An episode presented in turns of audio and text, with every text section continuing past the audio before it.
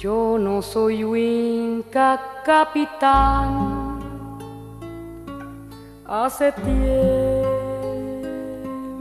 lo fui. Deje que vuelva para el sur. Déjeme ir allí. Deje que vuelva para el sur. Déjeme ir allí. Mi nombre casi lo olvidé. Dorotea Bazán. Yo no soy Winca, India soy por amor, capitán. Yo no soy Winca, India soy por amor, capitán. Me falta el aire pampa y el olor ranqueles campamentos, el cobre oscuro de la piel de mi Señor en ese imperio de gramilla, cuero y sol.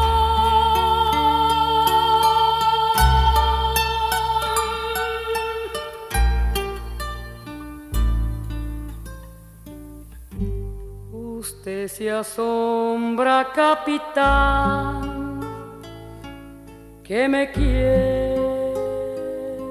volver.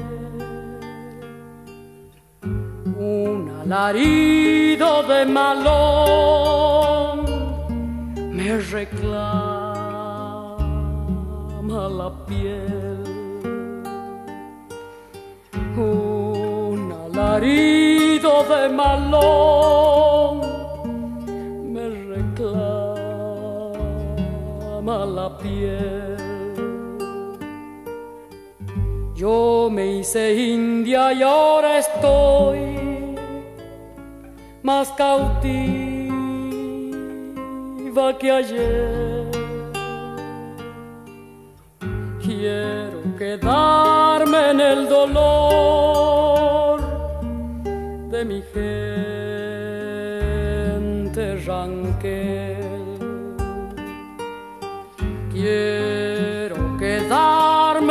dolor de mi gente ranquel. Me falta el aire pampa y el olor de los ranqueles campamentos, el cobre oscuro de la piel de mi Señor en ese imperio de gramilla, cuero y sol.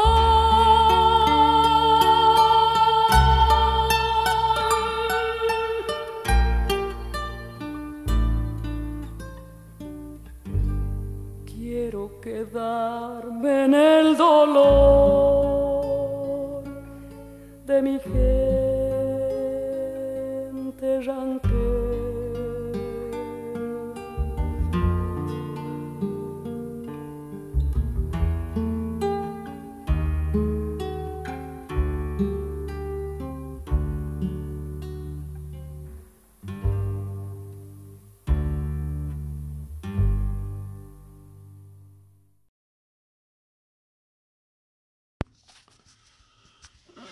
Diabetes es una enfermedad metabólica crónica caracterizada por niveles elevados de glucosa en sangre que con el tiempo conduce a daños graves en el corazón, los vasos sanguíneos, los ojos, los riñones y los nervios. La más común es la diabetes tipo 2, generalmente en adultos, que ocurre cuando el cuerpo se vuelve resistente a la insulina o no produce suficiente insulina. En las últimas tres décadas, la prevalencia de la diabetes tipo 2 ha aumentado drásticamente en países de todos los niveles de ingresos. La diabetes tipo 1, una vez conocida como diabetes juvenil o diabetes insulino dependiente, es una afección crónica en el páncreas, produce poca o ninguna insulina por sí misma. Para las personas que viven con diabetes, el acceso a un tratamiento asequible, incluida la insulina, es fundamental para su supervivencia. Existe un objetivo acordado a nivel mundial para detener el aumento de la diabetes y la obesidad para el 2025. Aproximadamente 62 millones de personas en las Américas, 422 millones de personas en todo el mundo, tienen diabetes, la mayoría viven en países de ingresos bajos y medianos, y 244.084 muertes, 1.5 millones en todo el mundo, se atribuyen directamente a la diabetes cada año. Tanto el número de casos como la prevalencia de diabetes han aumentado constantemente durante las últimas décadas. Se estima que 62 millones de personas de las Américas viven con diabetes mellitus tipo 2. Este número se ha triplicado en las regiones desde 1980 y se estima que alcanzará cerca de los 109 millones para el 2040, según el Diabetes Atlas. La prevalencia ha aumentado más rápidamente en los países de ingresos bajos y medianos que en los países de ingresos altos. La diabetes es una de las principales causas de ceguera, insuficiencia renal, ataques cardíacos, derrames cerebrales y amputación de miembros inferiores. La diabetes mal controlada aumenta las posibilidades de estas complicaciones y la mortalidad prematura. Además, las personas con diabetes tienen más riesgo de presentar enfermedades cardiovasculares y tuberculosis, especialmente aquellas con mal control glucémico. A nivel mundial, entre el 2000 y el 2016 hubo un aumento de 5% de la mortalidad prematura por diabetes. En las Américas, en el 2019, la diabetes fue la sexta causa principal de muerte, con una estimada de 244.084 muertes causadas directamente por diabetes. Es la segunda causa principal de años de vida ajustada por discapacidad, lo que refleja las complicaciones limitantes que sufren las personas con diabetes a lo largo de su vida. El sobrepeso, la obesidad y la actividad física son los principales factores de riesgo de la diabetes tipo 2. La prevalencia del sobrepeso en las Américas fue casi el doble de lo observado en todo el mundo. Entre los adolescentes de las Américas, el 80% son insuficientemente activos. Una dieta saludable, actividad física regular, mantener el peso corporal normal y evitar el consumo de tabaco son formas de prevenir o retrasar la aparición de la diabetes tipo 2. La diabetes se puede tratar y sus consecuencias se pueden evitar o retrasar con dieta, actividad física, medicación, exámenes y tratamientos regulares para las complicaciones. La diabetes es una enfermedad crónica que se produce cuando el páncreas no produce suficiente insulina o cuando el cuerpo no puede utilizar en forma eficaz la insulina que produce. La insulina es una hormona que regula el azúcar en la sangre. La hiperglucemia el aumento del nivel de azúcar en la sangre es un efecto común de la diabetes no controlada y con el tiempo conduce daños graves en muchos de los sistemas del cuerpo, especialmente en los nervios y los vasos sanguíneos. En el 2014, en la región de las Américas, el 8.3 de los adultos mayores de 18 años tenía diabetes, 8.5 a nivel mundial. En el 2019 la diabetes fue la causa directa de 284.049 muertes y el 44% de todas las muertes por diabetes ocurrieron antes de los 70 años. 1.5 millones de muertes y el 48% antes de los 70 años a nivel mundial. A nivel mundial, entre el 2000 y el 2016, hubo un aumento del 5% en las tasas de mortalidad prematura, es decir, antes de los 70 años por diabetes. En los países de ingresos altos, la tasa de mortalidad prematura por diabetes disminuyó del 2000 del 2000 a 2010, pero luego aumentó en el 2010-2016. En los países de ingresos medianos bajos, la tasa de mortalidad prematura por diabetes aumentó en ambos periodos. Por el contrario, la probabilidad de morir a causa de cualquiera de las cuatro principales enfermedades no transmisibles, enfermedades cardiovasculares, cáncer, enfermedades respiratorias crónicas o diabetes, entre los 30 y 70 años disminuyó un 18% a nivel mundial entre el 2000 y el 2016. Lo que la Organización Panamericana de la Salud y la Organización Mundial de la Salud tienen como objetivo estimular y apoyar la adopción de medidas efectivas para la vigilancia, prevención y control de la diabetes, sus complicaciones particularmente en los países de ingresos bajos y medianos. Con este fin, la Organización Panamericana de la Salud, Organización Mundial de la Salud, proporciona directrices científicas de la prevención de las principales enfermedades no transmisibles, incluidas las diabetes Desarrolla normas y estándares para el diagnóstico y la atención de la diabetes. crea conciencia sobre la epidemia mundial de diabetes con motivo del Día Mundial de la, Diabetes el 14 de noviembre. Realice vigilancia de la diabetes y sus factores de riesgo.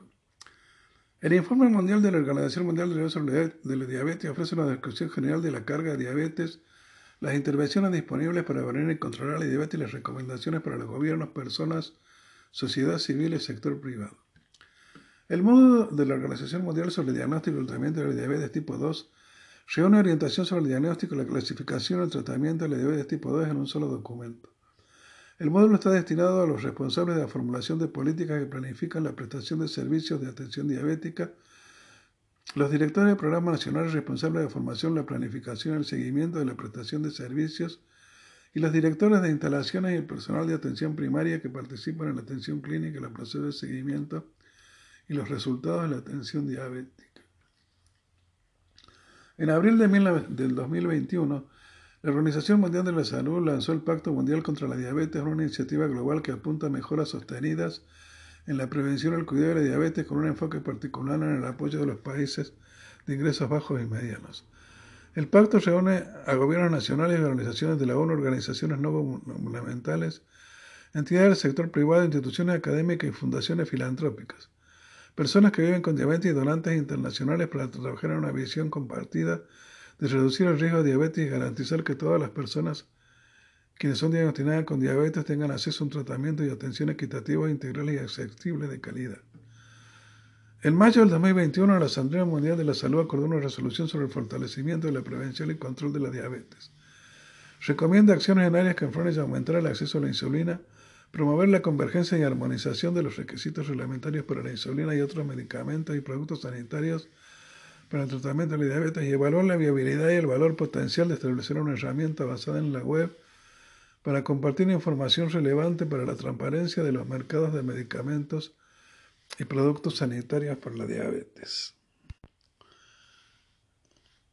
El Pacto Mundial contra la Diabetes de la Organización Mundial de la Salud se crea como una iniciativa mundial para mejorar la prevención y la atención de la diabetes y para contribuir a las metas mundiales de reducir la mortalidad prematura por diabetes por enfermedades no transmisibles en un tercio para el 2030.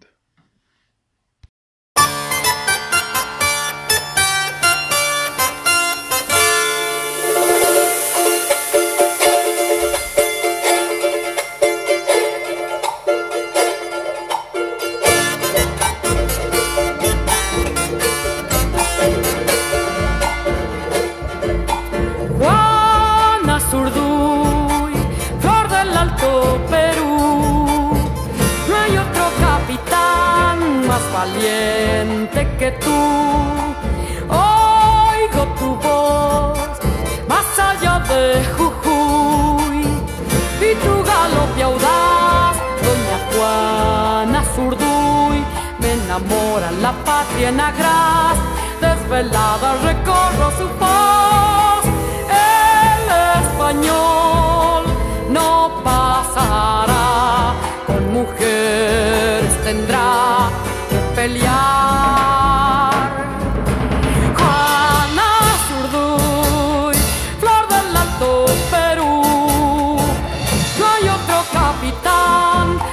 valiente que tú.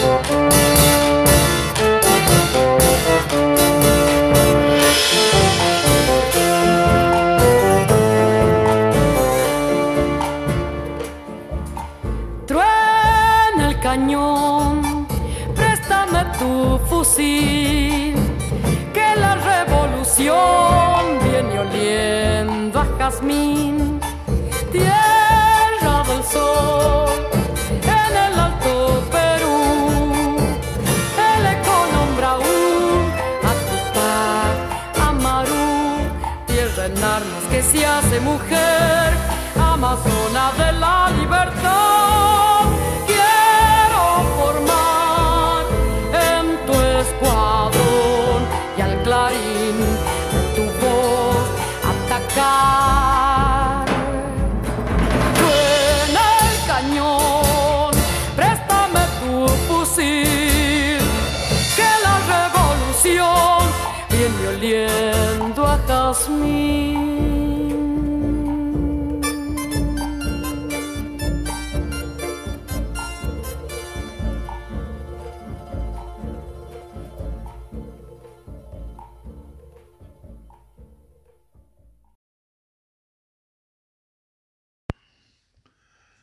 estoicismo es una escuela filosófica fundada por Zenón de Sitio en Atenas a principios del siglo III a.C.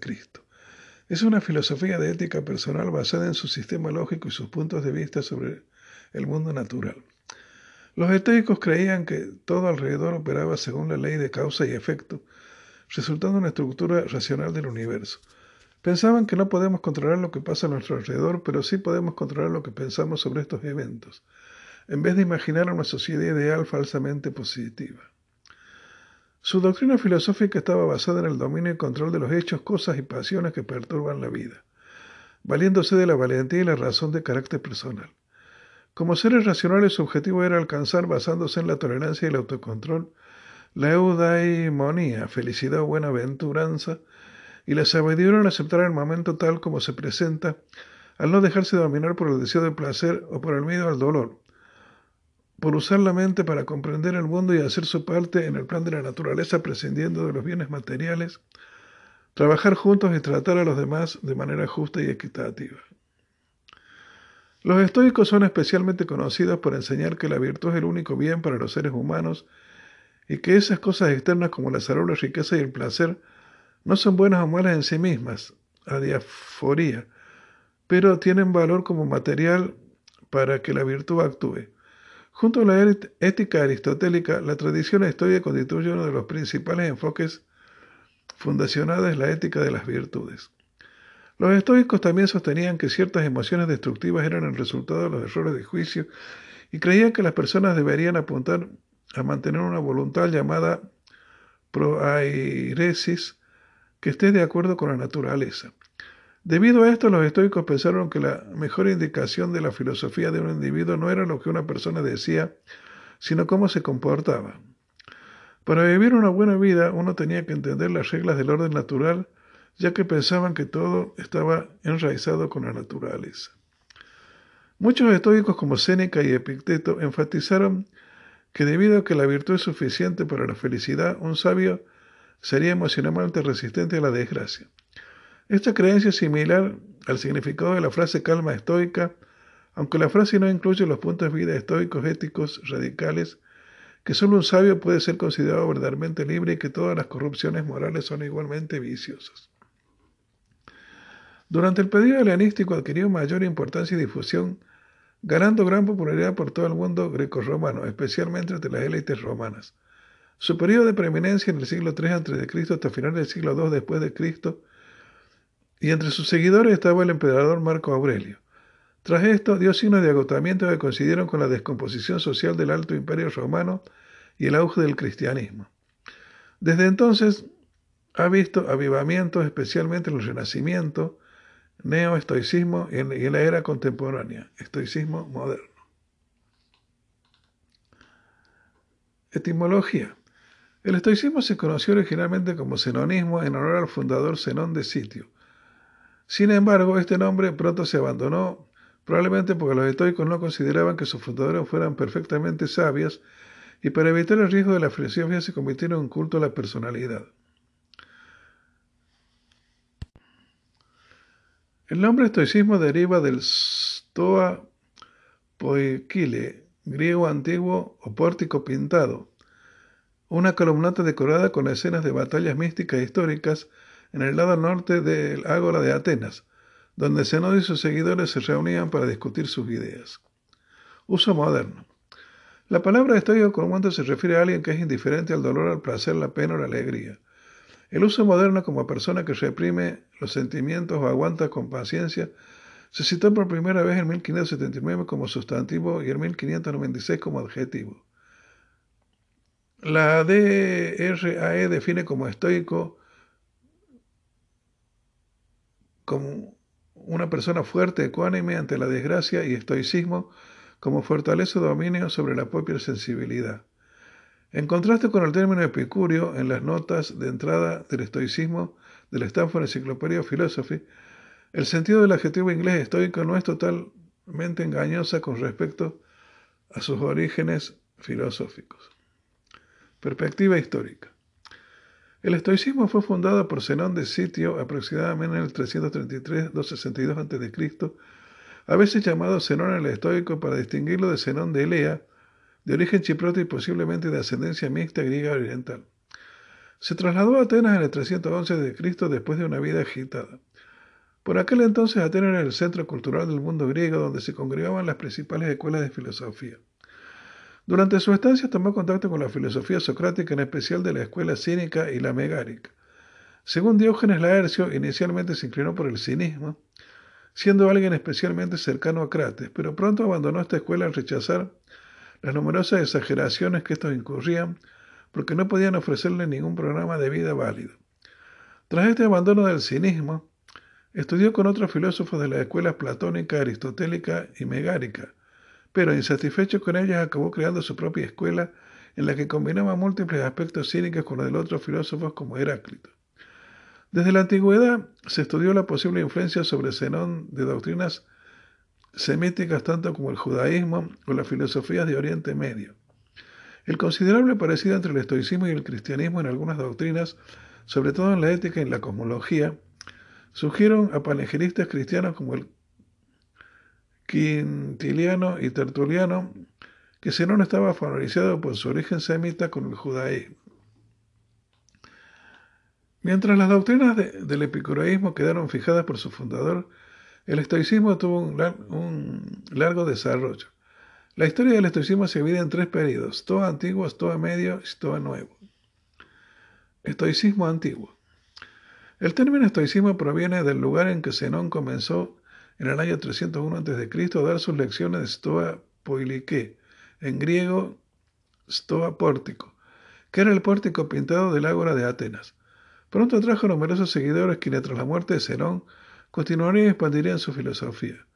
El estoicismo fue la última gran escuela de filosofía del mundo griego de ser fundada y continuó existiendo hasta que en el año 529 después de Cristo el emperador Justiniano clausuró la escuela de Atenas. La escuela cínica tuvo una clara influencia en el Stoa. Esto es evidente de los inicios de esta, pues las fuentes declaran que su fundador, Zenón de Sitio, estudió directamente con un cínico, Crates.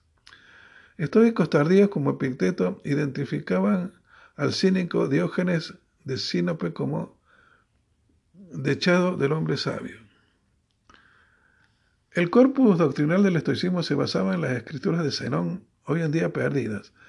No obstante, se sabe que escribió numerosas obras entre cuyos títulos se destacaban De la vida conforme a la naturaleza de los universales, argumentos dialécticos y de las pasiones. Cuando Zenón muere en el año 261 a.C., se hace cargo de la escuela Cleantes y Crisipo. Al decir de Laercio, este último se debe a que el estoicismo perdurase. Sin Crisipo no había habido la estoa. En efecto, Crisipo, que dirigirá la estoa desde el 231 a.C. hasta su muerte, acaecida en el 208 a.C., fijó el canon del estoicismo, profesionó las investigaciones lógicas y sistematizó las enseñanzas de Zenón. Desgraciadamente de su obra solo han sobrevivido algunos escasos fragmentos y unas pocas referencias hechas por otros autores, resultando complicado discernir qué partes reales se deben a Zenón, a Crisipo y a Cleantes. En general apenas se han conservado algunos fragmentos de los textos estoicos más antiguos. Estoicismo medio. Con la muerte de Crisipio se dio por concluida la primera fase del estoicismo llamada estoicismo antiguo. Esta primera etapa se caracterizó sobre todo por el establecimiento formal de la doctrina. Tras Crisipio dirigieron la escuela Diógenes de Babilonia y Antípater de Tarso, comenzando la época denominada estoicismo medio.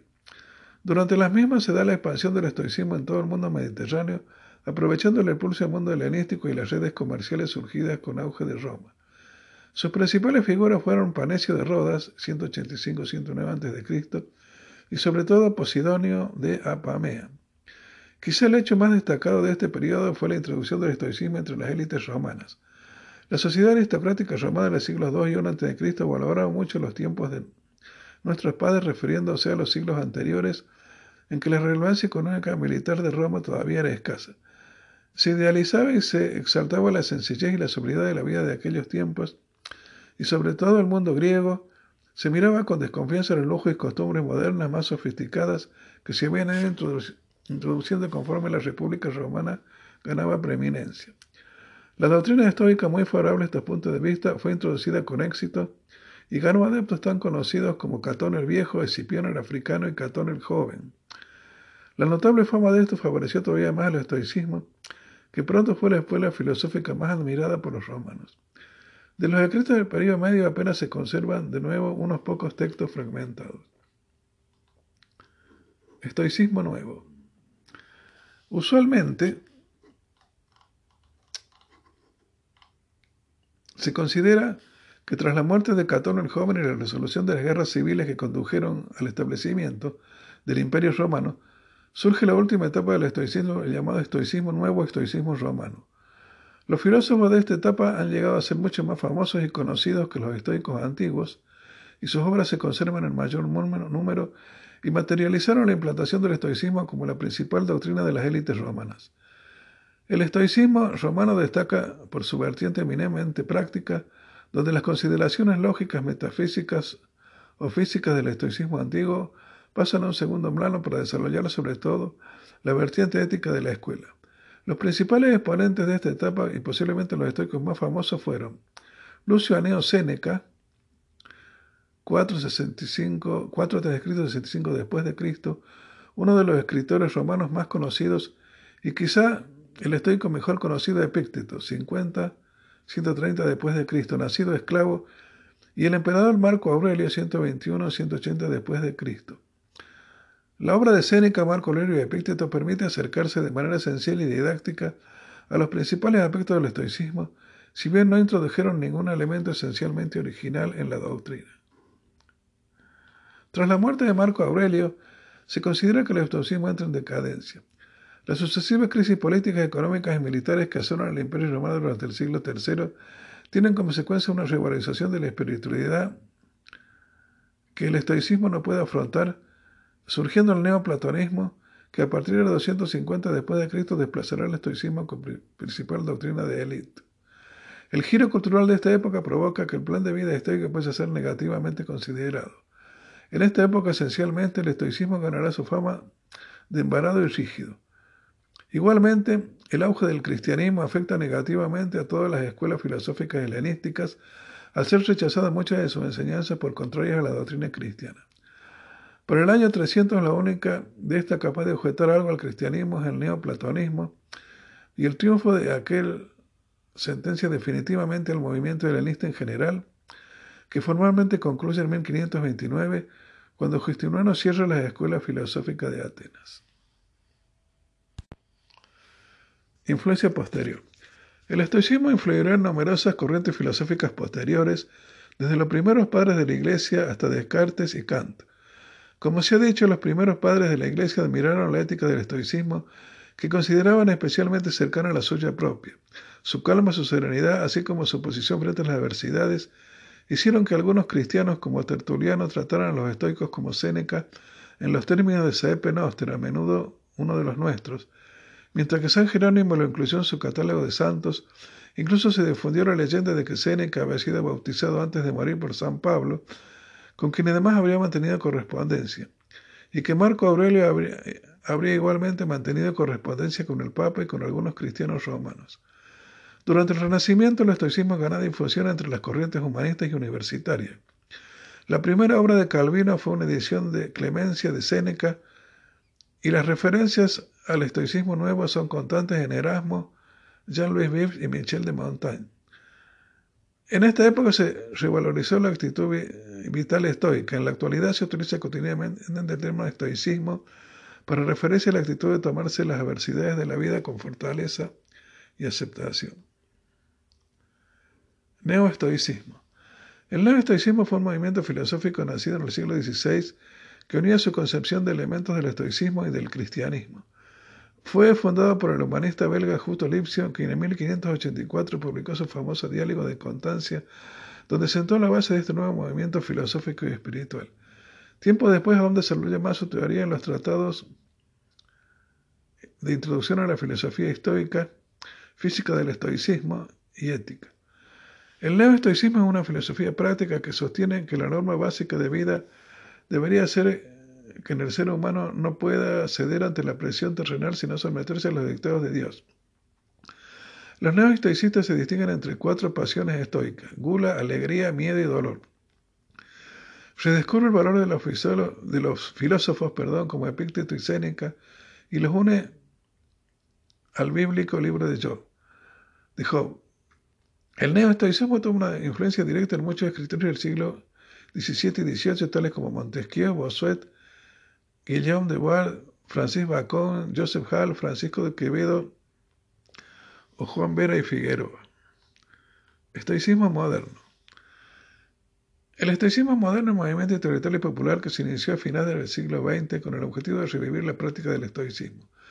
No debe confundirse con el neoestoicismo, un fenómeno análogo del siglo XVII. El término estoicismo moderno cubre tanto el resurgimiento del interés en la filosofía estoica como los refuerzos filosóficos para ajustar el estoicismo de antiguo al lenguaje y al marco conceptual del presente. El surgimiento del estoicismo moderno ha recibido atención en los medios internacionales desde aproximadamente noviembre del 2012, cuando se organizó el primer evento de la Semana Actual Estoica. Los estoicos proclamaron que se puede alcanzar la libertad y la tranquilidad tan solo siendo indiferente a las comodidades materiales, la fortuna externa y dedicándose a una vida guiada por los principios de la razón y la virtud. Tal es la idea de la imperturbabilidad de Bataraxia. Asumiendo una concepción materialista de la naturaleza, siguieron a Heráclito en la creencia de que la sustancia primera se halla en el fuego y la veneración del logos, que identificaban con la energía, la ley, la razón y la providencia encontradas en la naturaleza. La razón de los hombres se consideraba también parte integrante de los logos divino e inmortal. La doctrina estoica, que considera esencial cada persona como miembro de una familia universal, ayudó a romper barreras regionales, sociales y raciales y a preparar el camino para la propagación de una religión universal. La doctrina, estoica de la ley natural, que convierte la naturaleza humana en norma para evaluar las leyes e instituciones sociales, Tuvo mucha influencia en Roma y en legislaciones posteriores de Occidente. Además tuvo importancia en corrientes y filósofos posteriores como Descartes y Kant. Los estoicos antiguos dividieron la filosofía en tres partes. DL 740. La lógica, teoría del conocimiento de la ciencia que incluye la retórica y la dialéctica. La física, ciencia sobre el mundo y sobre las cosas. Y la ética, ciencia de la conducta. Todas ellas se refieren a aspectos de una misma realidad, el universo en su conjunto y el conocimiento sobre él. Este puede ser explicado y comprendido globalmente porque es una estructura organizada racionalmente en la que el hombre mismo es parte integrante, siendo la faceta más importante de la ética. Se basaban en cuatro virtudes cardenales. Conocimiento práctico. La habilidad de manejar situaciones complejas con una mente tranquila. Templanza.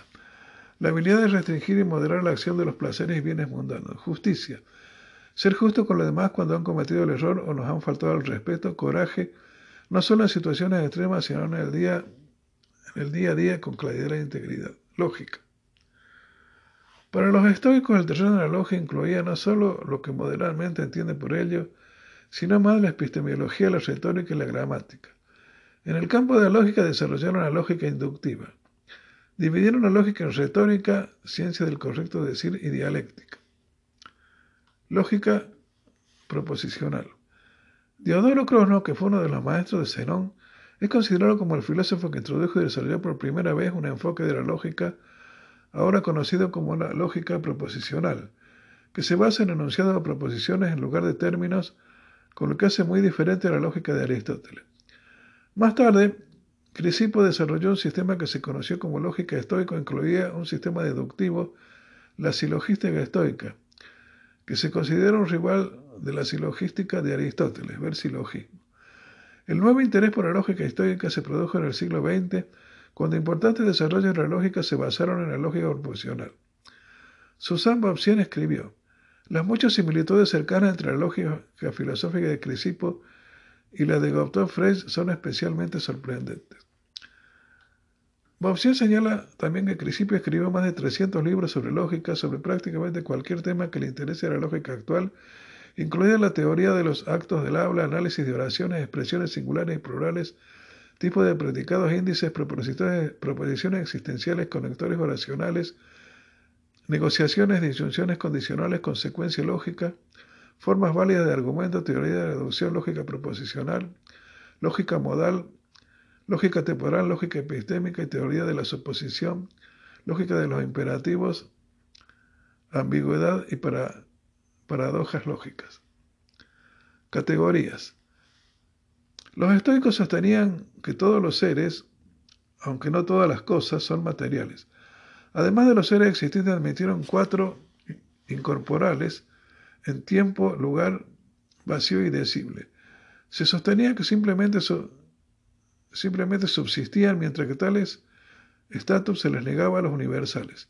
Así aceptaron la idea de Anaxágoras, al igual que Aristóteles, que si un objeto está caliente es porque alguna parte del cuerpo de calor universal había entrado en el objeto. Pero a diferencia de Aristóteles, ampliaron la idea para cubrir todos los accidentes. Por tanto, si un objeto es rojo, sería porque alguna parte de un cuerpo rojo universal ha entrado en el objeto. Sostuvieron que había cuatro categorías. Sustancia. La materia primaria, sustancia informe de la que están hechas las cosas. Calidad. La forma se organiza en que se organiza la materia para formar un objeto individual. En la física histórica, un ingrediente físico que informa del asunto. Manera en que está dispuesto. Características particulares no presentes dentro del objeto como tamaño, forma, acción y postura. Manera en que está dispuesto en relación con algo. Características relacionadas con otros fenómenos como la posición de un objeto en el tiempo y el espacio en relación con otros objetos. Los estoicos describieron lo que tenemos eh, control sobre las categorías de nuestra propia acción, pensamientos y reacciones. El párrafo inicial de Enquiridión establece las categorías, como las cosas que tenemos bajo nuestro control, son la opinión, la búsqueda, el deseo, la aversión y en una palabra, cualesquiera que sean nuestras propias acciones. Las cosas que no están bajo nuestro control son el cuerpo, la propiedad, la reputación y en una palabra, las que no sean nuestras propias acciones. Estos sugieren que un espacio que está bajo nuestro propio control. Epistemología. Los estoicos propusieron que el conocimiento se puede obtener mediante el uso de la razón.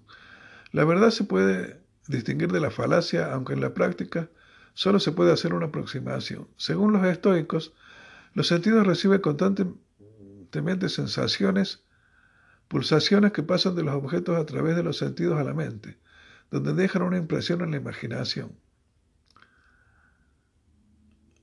fan, y una impresión que surge de la mente llamada fantasma.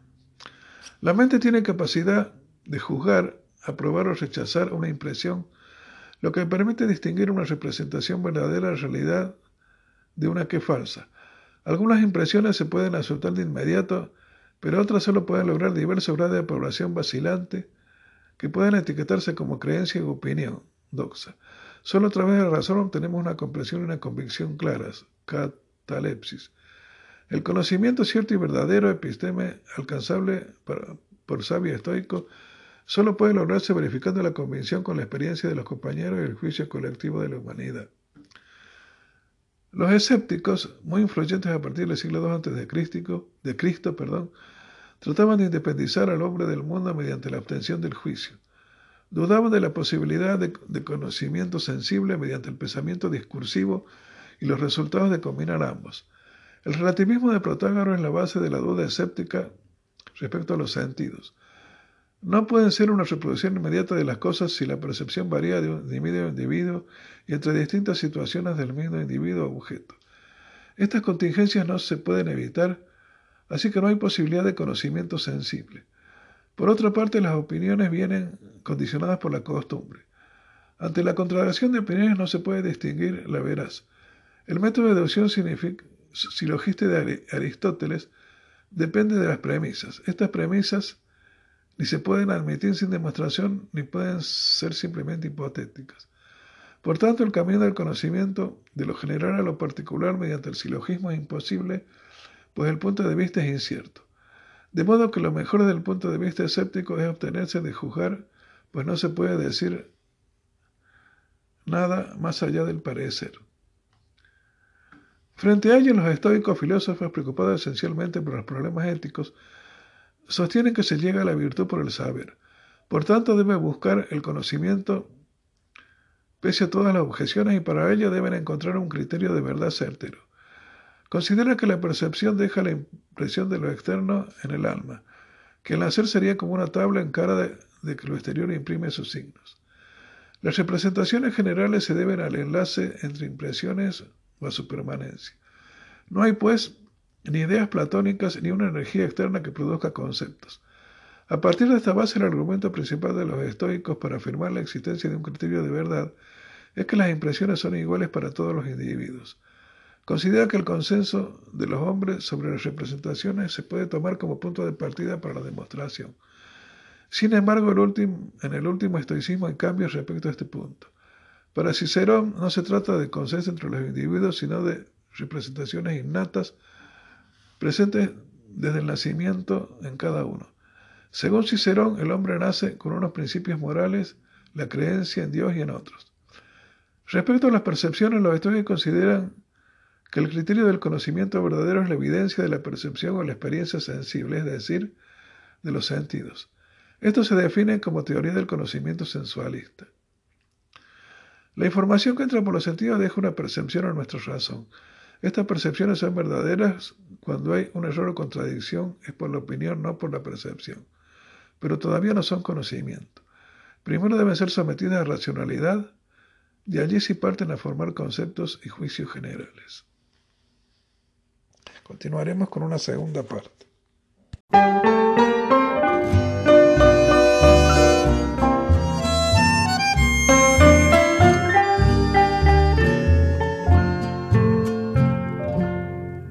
Noches de jazmín, noches nunca iguales, arpa guaraní, voz del corazón, porque fui feliz en sus naranjales.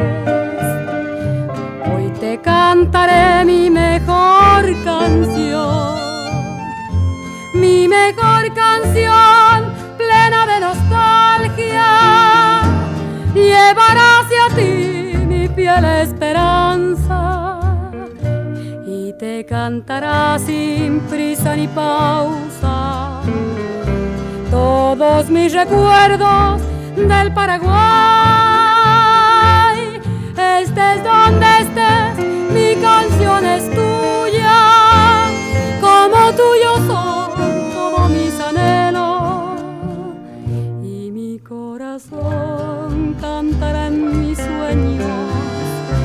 todos mis recuerdos del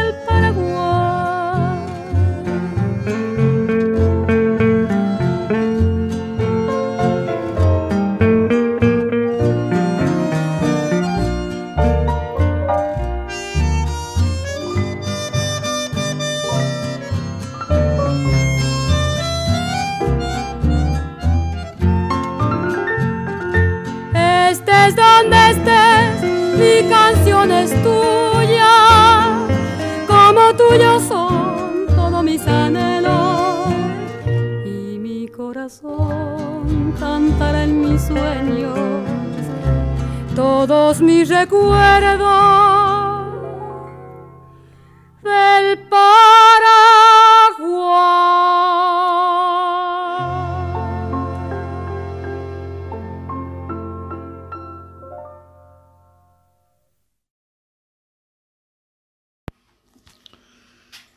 La hipertensión arterial es una enfermedad crónica caracterizada por un incremento continuo de las cifras de la presión sanguínea por arriba de los límites sobre los cuales aumenta el riesgo cardiovascular. De acuerdo con numerosos estudios internacionales, la morbilidad y mortalidad de causa cardiovascular tiene una relación directa con el aumento de la cifra de presión sistólica sostenida por encima de 139 milímetros de mercurio o una presión diastólica sostenida mayor de 89 milímetros de mercurio. Tanto para las complicaciones de la enfermedad coronaria como para los accidentes vasculares cerebrales, la insuficiencia cardíaca, la enfermedad vascular periférica y la insuficiencia renal. Cerca de un tercio de la población adulta de los países desarrollados y de los países en vía de desarrollo sufre de hipertensión arterial. Es la principal causa de consulta en los servicios médicos de atención primaria. Sobre cifra de 115,75 de presión arterial por cada incremento de 20 milímetros de mercurio de presión sistólica y 10 milímetros de presión diastólica, el riesgo de un evento cardiovascular se duplica. La hipertensión es una enfermedad sintomática y fácil de detectar, sin embargo, cursa con complicaciones graves y letales si no se trata a tiempo. La hipertensión crónica es el factor de riesgo modificable más importante para desarrollar enfermedades cardiovasculares, así como por enfermedad cerebrovascular y renal. Aun cuando suele ser asintomática, las manifestaciones típicas de la hipertensión pulmonar pueden ser sensación de calor excesivo, mareo, dolor agudo de cabeza similar a la migraña y enrojecimiento de la piel a nivel de las mejillas, orejas y alas de la nariz. Se sabe también que los hombres tienen más predisposición a desarrollar hipertensión arterial que las mujeres, situación que cambia cuando la mujer llega a la menopausia, ya que antes de esta posee hormonas protectoras que desaparecen. En este periodo y a partir de este momento la frecuencia se iguala. Por lo tanto, la mujer debe ser más vigilada para esta enfermedad en los años posteriores a la menopausia. La hipertensión arterial de manera silente produce cambios en el flujo sanguíneo a nivel blanco y microvascular causado a su vez por la difusión de la capa interna de los vasos sanguíneos y el remodelado de la pared de las arteriolas de resistencia, que son los responsables de mantener el tono vascular periférico. Muchos de estos cambios anteceden en el tiempo a la elevación de la presión arterial y producen lesiones orgánicas específicas. En el 90% de los casos, la causa de la hipertensión arterial es desconocida, por lo cual se denomina hipertensión esencial con una fuerte influencia hereditaria. Entre el 5 y el 10% de los casos existe una causa directamente responsable de, a la elevación de las cifras tensionales. A esta forma de hipertensión se denomina hipertensión arterial secundaria, que no solo puede ser en ocasiones ser tratada y desaparecer para siempre sin requerir tratamiento a largo plazo, sino que además puede ser la alerta para localizar enfermedades aún más graves de las que la hipertensión arterial es únicamente una manifestación clínica. Los diuréticos y los beta-bloqueantes reducen la aparición de eventos adversos por hipertensión arterial relacionados con la enfermedad cerebrovascular. Sin embargo, los diuréticos son más eficaces en la reducción de eventos relacionados con la enfermedad cardíaca coronaria. Los pacientes hipertensos que cumplen su tratamiento tienen menos probabilidad de desarrollar hipertensión grave o insuficiencia cardíaca congestiva. En la mayoría de los casos, en los ancianos utilizan dosis bajas de los diuréticos como terapia inicial antihipertensiva. En pacientes ancianos con hipertensión sistólica aislada suele utilizarse como terapia alternativa un inhibidor de los canales de calcio de acción prolongada tipo dihidropiridina. En pacientes ancianos con hipertensión no complicada se están realizando ensayos para evaluar los efectos a largo plazo de los inhibidores de la enzima convertidora de la angiotensina y los bloqueadores en el receptor de la angiotensina. La medición de la presión arterial que se dé en milímetros de mercurio consta de dos números. El primero mayor mide la presión de las arterias cuando el corazón late, presión sistólica. El segundo menor mide la presión en las arterias entre los latidos del corazón, presión diastólica. A la hipertensión se le denomina la plaga silenciosa del siglo XXI. El Día Mundial de la Hipertensión se celebra el 17 de mayo. Epidemiología. Datos recientes del estudio Framingham del corazón sugieren que aquellos individuos no mortales mayores de 65 años de edad tienen un riesgo de por vida aproximado del 90% de tener hipertensión arterial. Desde los años 1980 el número de pacientes no diagnosticados ha aumentado del 25 a casi un 33% hacia los años 1990. La prevalencia de insuficiencia renal aumentó de menos de 100 por millón de habitantes hasta más de 250 por millón y la prevalencia de insuficiencia cardíaca congestiva se duplicó. Es más frecuente en las zonas urbanas que en las rurales y más frecuente en los negros que en los blancos. La incidencia se calculó entre 0.4 y 2.5% anual. La mortalidad por el certificado de funciones de 8 76.1 por cada 100.000. Utilizando otros criterios llega a ser de 76 por cada 100.000. Se calcula que entre 8.000 y 9.000 muertes anuales atribuibles a hipertensión arterial. Del 66 al 75% de los casos de trombosis cerebral tiene hipertensión arterial. El 90% de la hemorragia intracraneales no traumática corresponden a la hipertensión arterial. Clasificación. La presión arterial se expresa en dos medidas, la presión arterial sistólica y diastólica, por ejemplo, 120 y 80 milímetros de mercurio. La presión arterial sistólica es la presión sanguínea de las arterias durante la sístole ventricular cuando la sangre es expulsada del corazón hacia las arterias. La presión arterial diastólica, número inferior, es la presión de la diástole cuando el corazón se relaja y la presión arterial cae. Las guías clínicas de manejo de la hipertensión arterial clasifican la hipertensión en fases o estadios, ver tabla, que tendrán distinto pronóstico y tratamiento. Estas clasificaciones se obtienen haciendo la media de las lecturas de la presión arterial del paciente en reposo tomadas en dos o más visitas. La hipertensión es un factor de riesgo cardiovascular. El tratamiento antihipertensivo era enfocado a reducir el riesgo cardiovascular global. Por lo tanto, al instaurar el tratamiento se tendrán en cuenta, además de las cifras de presión arterial, la presencia de otros factores de riesgo cardiovascular como enfermedad renal o cardiovascular establecida, diabetes o síndrome metabólico. Actualmente la clasificación de la American Heart Association, Asociación Estadounidense del Corazón, en conjunto con el ACC American College o Cardiología, Colegio Americano en Cardiología, se ha actualizado en el 2017 y publicó las guías para la detección, prevención, gestión y tratamiento de la hipertensión arterial, en donde algunos aspectos a tener en cuenta son la presión arterial se define como lecturas de 130 milímetros de mercurio superiores para la medición de la presión arterial sistólica, o lecturas de 80 y superiores para la medición diastólica. Esto es un cambio de la antigua definición de 140, 90 y superior que refleja las compilaciones que puedan producirse en los números más bajos. En la primera actualización de las completas guías de Estados Unidos sobre detección y tratamiento de la presión arterial de 2003, se elimina la categoría de prehipertensión. Si bien habrá cerca de un 14% más de personas que serían diagnosticadas con presión arterial alta y que recibirán asesoramiento sobre el cambio en los hábitos de vida, Solo habrá un ligero aumento en las personas que se les recetará medicamentos. Al reducir la definición de la hipertensión arterial, las guías recomiendan una intervención temprana para prevenir aumentos adicionales en la presión arterial y complicaciones de la hipertensión. La presión arterial medida en consulta puede ser mayor a la presión arterial de la persona tiene normalmente fenómeno que se conoce como hipertensión de guardapolvo blanco. Las guías NG, NC 127 del National Institute of Health and Clinical Excellence británico, desde el 2011 tienen en cuenta que este fenómeno incluye las cifras de la monitorización ambulatoria de la presión arterial y de la automedida de la presión arterial por encima de las cuales consideran a la población hipertensa.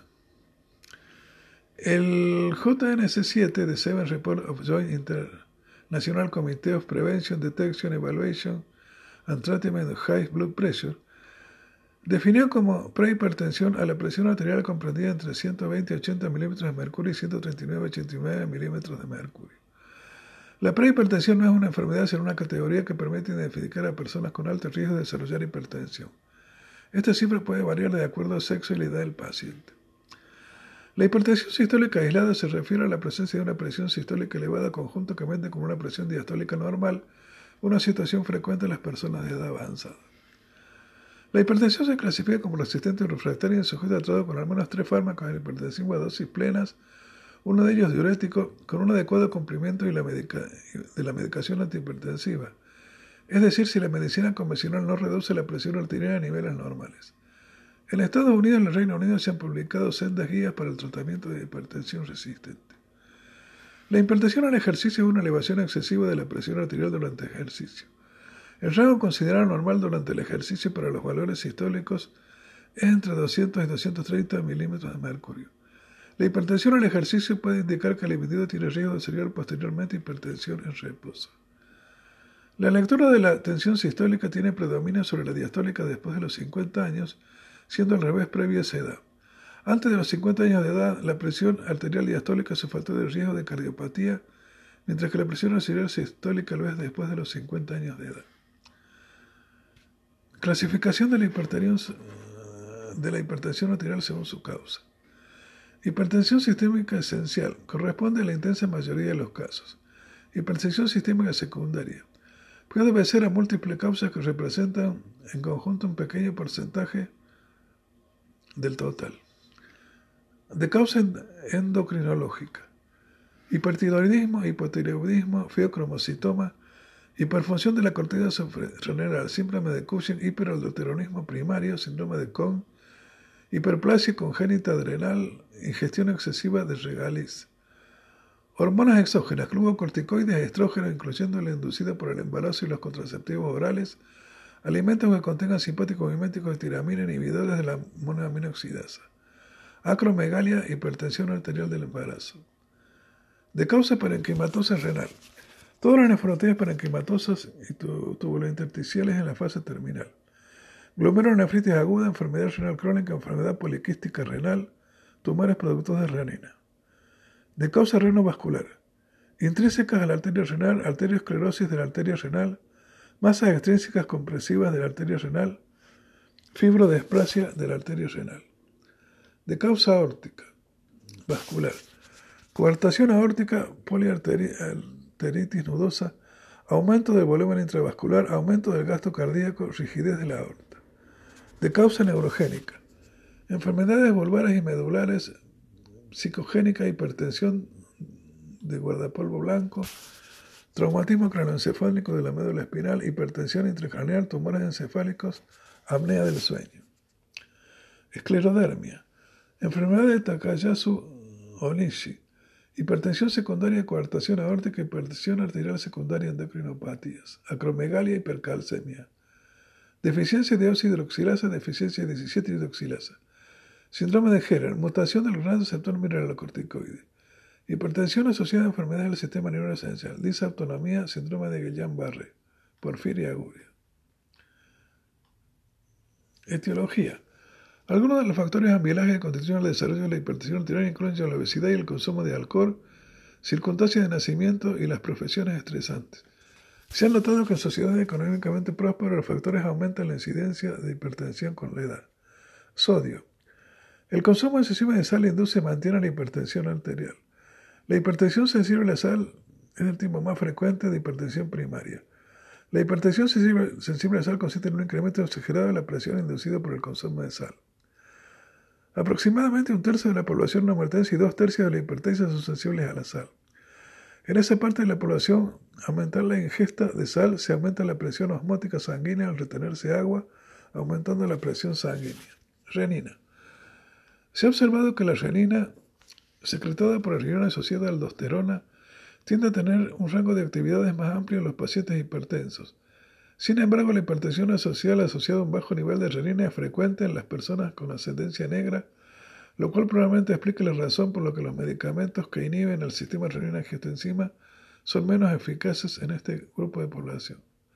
Resistencia a la insulina. El individuo normotenso en la insulina estimula la actividad del sistema nervioso simpático sin elevar la presión arterial.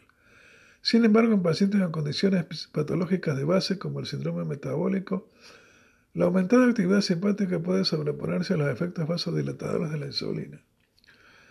Esta resistencia de la insulina ha sido propuesta como uno de los causantes del aumento de presión arterial en ciertos pacientes con enfermedades metabólicas. Diabetes. Los pacientes diabéticos tienen en promedio una presión arterial más elevada que el resto de la población. Peso. Existe una fuerte correlación entre el índice de masa corporal y la presión. A la inversa, un régimen hipocalórico en un obeso hipertenso está acompañado de una baja de la presión. Apnea durante el sueño. La apnea del sueño es un trastorno común y una posible causa de hipertensión arterial. El tratamiento de este trastorno por medio de presión aérea positiva continua u otros manejos mejora la hipertensión esencial. Genética. La hipertensión arterial es uno de los trastornos más complejos con un componente genético asociado a la aparición de la enfermedad. Se han estudiado más de 50 genes que podrían estar involucrados con la hipertensión. Recientemente se han localizado 12 nuevos genes en los que se han visto variaciones mencionadas con diversos fenotipos relativos a la hipertensión arterial. Además, se han encontrado 35 NSP que parecen enriquecidos por variantes asociadas a adiposidad, diabetes mellitus tipo 2, enfermedad coronaria y función renal publicada anteriormente por estudios de situación del genoma completo, lo que evidenciaría que los genes relacionados con la presión arterial participan en la actividad cardiovascular. Edad. Transcurridos los años, según aspectos de la enfermedad, el número de fibras de colágeno en las paredes arteriales aumenta, haciendo que los vasos sanguíneos se vuelvan más rígidos.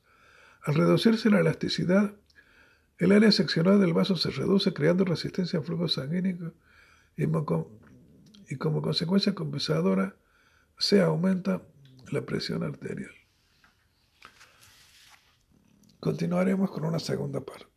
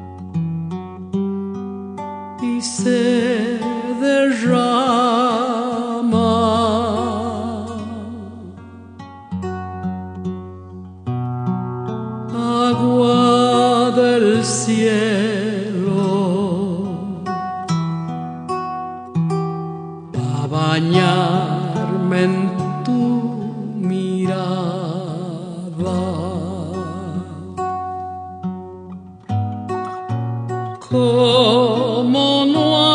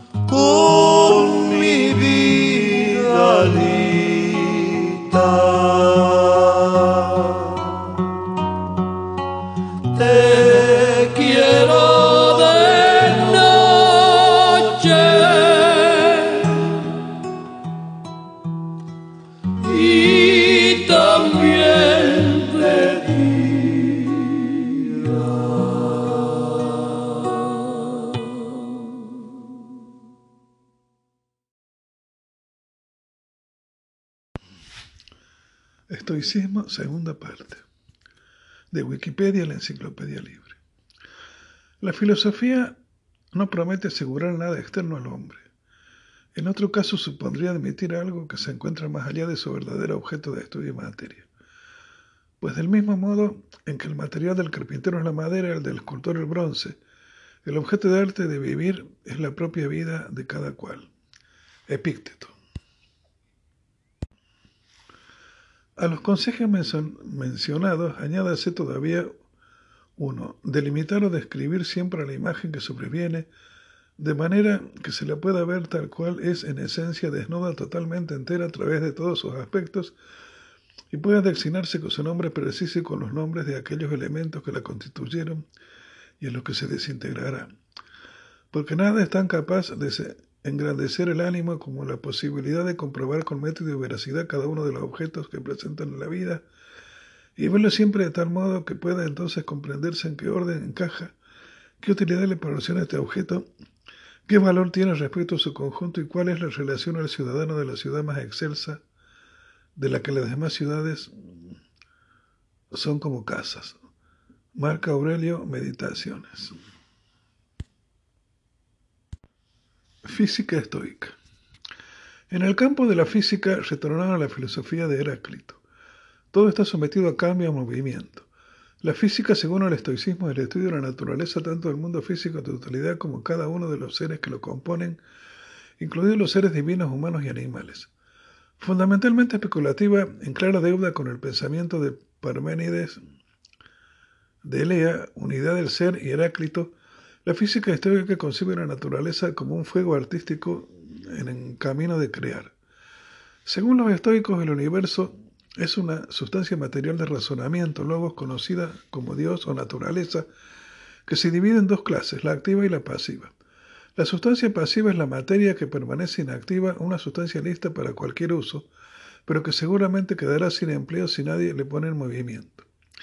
La sustancia activa que puede denominarse destino, razón universal, logos, es un éter inteligente o un fuego primordial que actúa sobre la materia pasiva.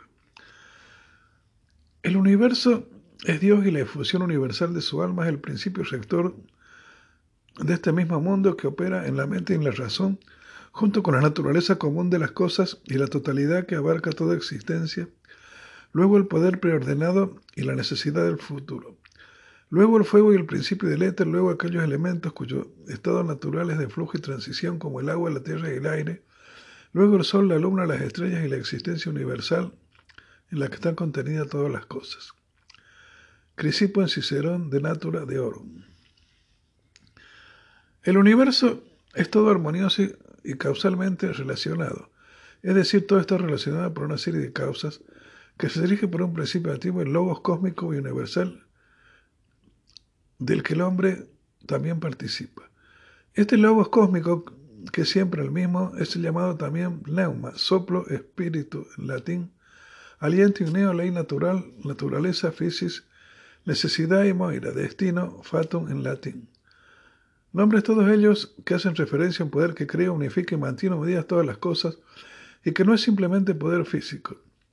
El poder neuma o logos universal es una entidad fundamentalmente racional. Es Dios, panteísmo, un alma del mundo, mente, razón, que todo lo rige y cuya ley nada ni nadie puede sustraerse.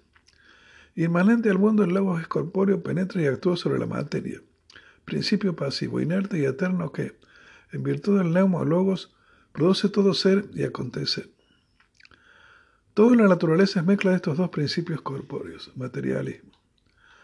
Todo está sujeto a las leyes del destino.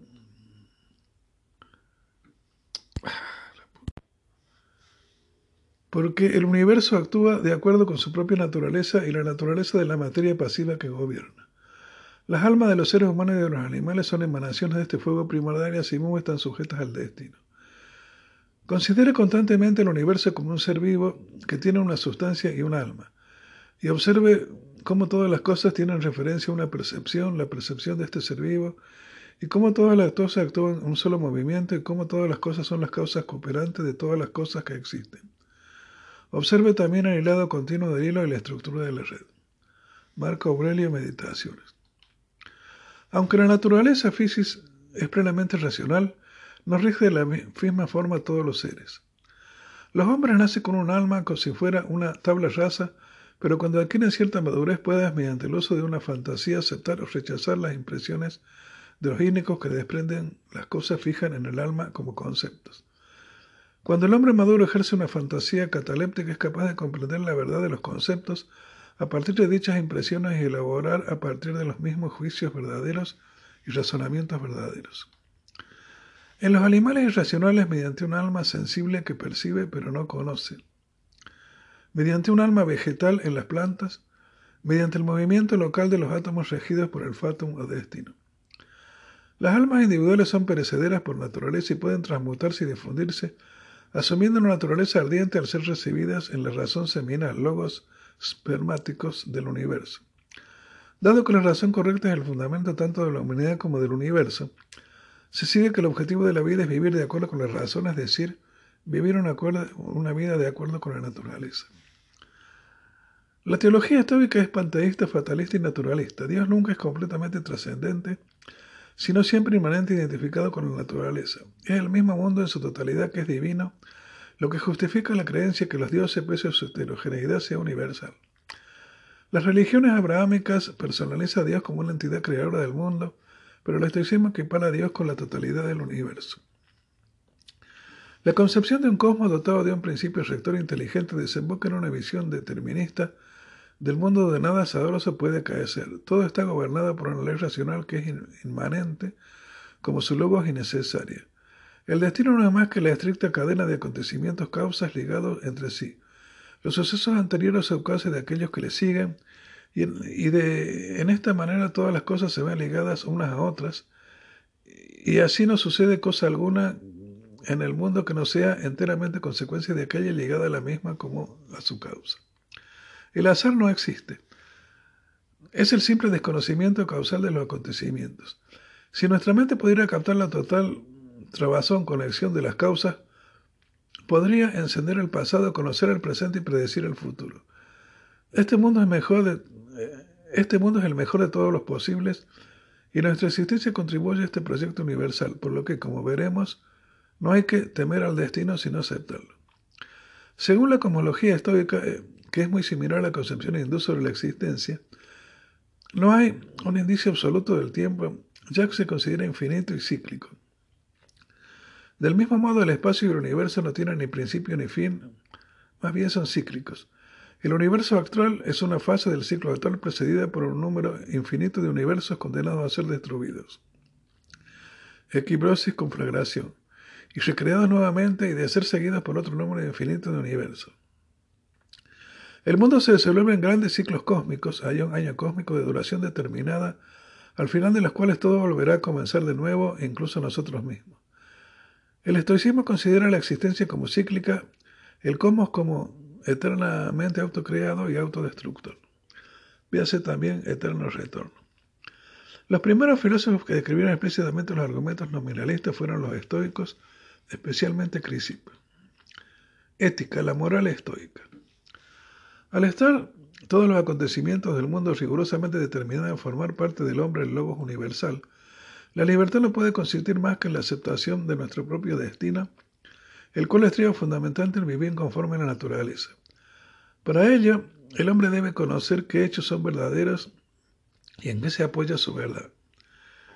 El bien y la virtud consiste, por lo tanto, en vivir de acuerdo con la razón, evitando las pasiones, patos, que no son sino desviaciones de nuestra propia naturaleza racional. La pasión es lo contrario que la razón, es algo que sucede y que no se puede controlar, por lo tanto debe evitarse. Los estoicos solían reducir las pasiones al placer, la tristeza, el dolor y el temor. Estas reacciones deben dominarse a través del autocontrol ejercitado por la razón. Por lo cual nos plantea un ejercicio simple. Ante la turbación por una situación que genera inconformidad en el ser, se debe analizar la situación y preguntarse, ¿depende de mí? Si no, se debe aceptar y comprender que todo lo que ocurre es parte de un proyecto cósmico. Si la respuesta es sí, se puede razonar una solución que devuelva a ser la pasibilidad apatía de la cual deriva apatía y la imperturbabilidad ataraxia. De esto se concluye que las pasiones como el dolor son inevitables, pero el sufrimiento es opcional. El ser sufre por la manera en que juzga los eventos que le suceden. Por lo tanto, todos los ignorantes desconocen el logos universal y se dejan arrastrar por sus pasiones.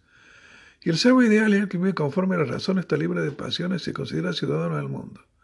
El cosmopolitismo que defiende la igualdad y solidaridad de los hombres. Las cuatro virtudes cardenales, arietai de la filosofía estoica, son una clasificación derivada de las enseñanzas de Platón. República 426-435. Sabiduría, del griego fonesis, Sofía, del latín prudencio sapienza. Coraje, del griego andrea. Justicia, del griego justitia. Templanza, griego sofoscine, latín temperancia. Después de Sócrates, los estoicos sostuvieron que la infelicidad y el mal son el resultado de la ignorancia humana de la razón en la naturaleza. Si alguien no es amable es porque no es consciente de su propia razón universal, lo que lleva a la conclusión de la crueldad. La solución del mal y la infelicidad es entonces la práctica de la filosofía estoica. Examinar los propios juicios y comportamientos y determinar dónde divergen de la razón universal de la naturaleza. Los estoicos aceptaban que el suicidio estaba permitido para la persona sabia circunstancias que pudieran impedirle vivir una vida virtuosa. Plutarco sostenía que aceptar la vida bajo la tiranía habría comprometido la consistencia de Catón el joven, Constancia, como estoico y perjudicada por su libertad para tomar decisiones morales honorables. El suicidio podría estar justificado si una persona es víctima de un dolor inmenso o una enfermedad, pero, de lo contrario, el suicidio generalmente se considera un rechazo del deber social. La doctrina de las cosas indiferentes. En términos filosóficos, las cosas que son indiferentes están fuera de la aplicación de la ley moral, es decir, sin tendencia a promover o obstruir fines morales. Las acciones no son requeridas ni prohibidas por la ley moral o que no afectan la moral se denominan moralmente indiferentes. La doctrina de las cosas indiferentes, adiafonía, surgió en la escuela estoica como corolario de su oposición diametral de virtud y vicio que, tonta acciones convenientes o acciones de acuerdo con la naturaleza. Amar te mata errores. Como resultado de esta dicotomía, una gran clase de objetos se dejaron sin asignar y por lo tanto se consideraron indiferentes. Finalmente se decidieron tres subclases de cosas indiferentes, cosas para preferir porque ayudan a la vida de acuerdo con la naturaleza, cosas a evitar porque los obstaculizan y cosas indiferentes en sentido estricto. El principio de la diáfora también era común a los cínicos. Felipe Melanchthon revivió la doctrina de las cosas indiferentes durante el Renacimiento. Filosofía social. Una característica distintiva del estoicismo es su cosmopolitismo. Según los estoicos, todas las personas son manifestaciones del único espíritu universal y deben vivir en amor fraternal y ayudarse, y ayudarse mutuamente. En sus discursos, Epícteto comenta sobre la relación entre el hombre con el mundo. Cada ser humano es principalmente un ciudadano de su propia comunidad, pero también es miembro de la gran ciudad de los dioses de hombres, de la cual la ciudad política es solo una copia. Este sentimiento se hace eco del Diógenes de Sinópere, quien dijo: No soy ateniense ni corintio, soy ciudadano del mundo. Sostuvieron que las diferencias externas, como el rango y la riqueza, no tienen importancia en las relaciones sociales. En cambio, abogaron por la hermandad de la humanidad y la igualdad natural de todos los seres humanos. El estoicismo se convirtió en la escuela más influyente del mundo grecorromano y produjo una serie de escritores y personalidades notables como Catón el Joven y Epicteto. En particular se destacaron por su urgencia de la clemencia hacia los esclavos. Séneca exhortó: Recuerda amablemente que el que llama esclavo nació de la misma población es sonreído por los mismos cielos y en igualdad de condiciones con ti mismo respira, vive y muere. El artículo de Wikipedia, la Enciclopedia Libre.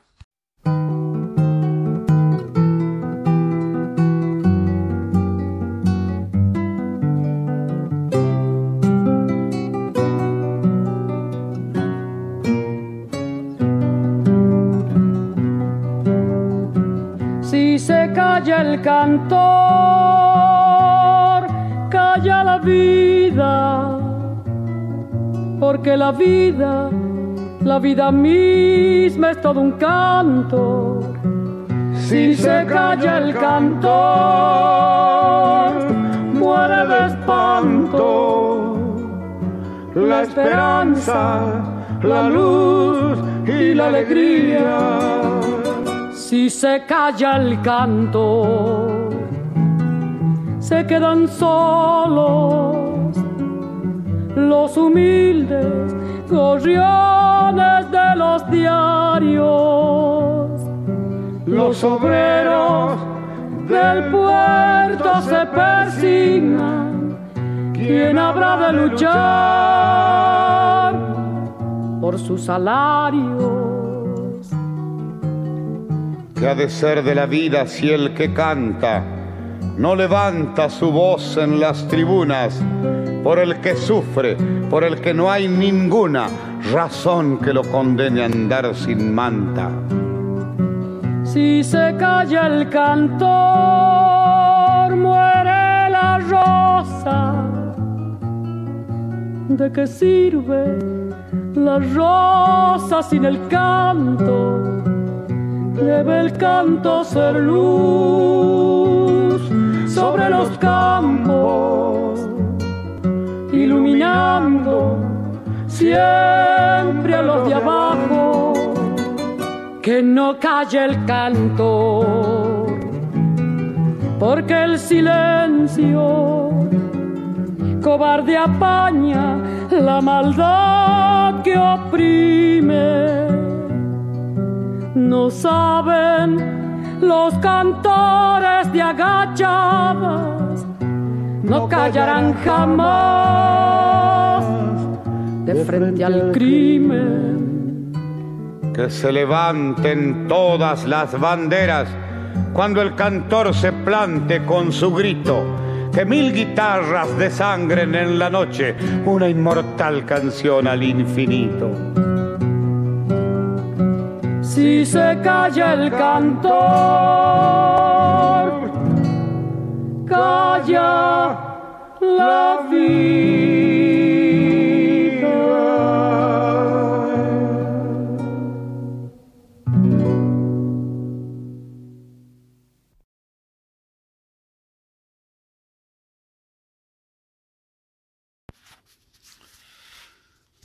Hipertensión arterial, segunda parte, patogenia, de Wikipedia, la enciclopedia libre. La presión arterial es producto del gasto cardíaco y la resistencia vascular sistémica. Por lo tanto, los factores determinantes de la presión arterial son factores que afectan el gasto cardíaco, la fisiología y la estructura de las arteriolas. Por ejemplo, el aumento de la viscosidad de la sangre tiene efectos significativos sobre el trabajo necesario para bombear una cantidad dada de sangre y puede lugar a un aumento persistente de la presión arterial. Las condiciones de maleabilidad de pared de los vasos sanguíneos, componentes pulsátiles, afectan la velocidad del flujo sanguíneo, por lo que también tiene una potencial relevancia en lo que respecta a la regulación de la presión arterial. Además, los cambios en el espesor de las paredes vasculares afectan la amplificación de la resistencia vascular periférica en pacientes hipertensos, lo que conlleva la reflexión de ondas en dirección a la aorta y opuesta al flujo sanguíneo Aumentar la presión arterial sistólica.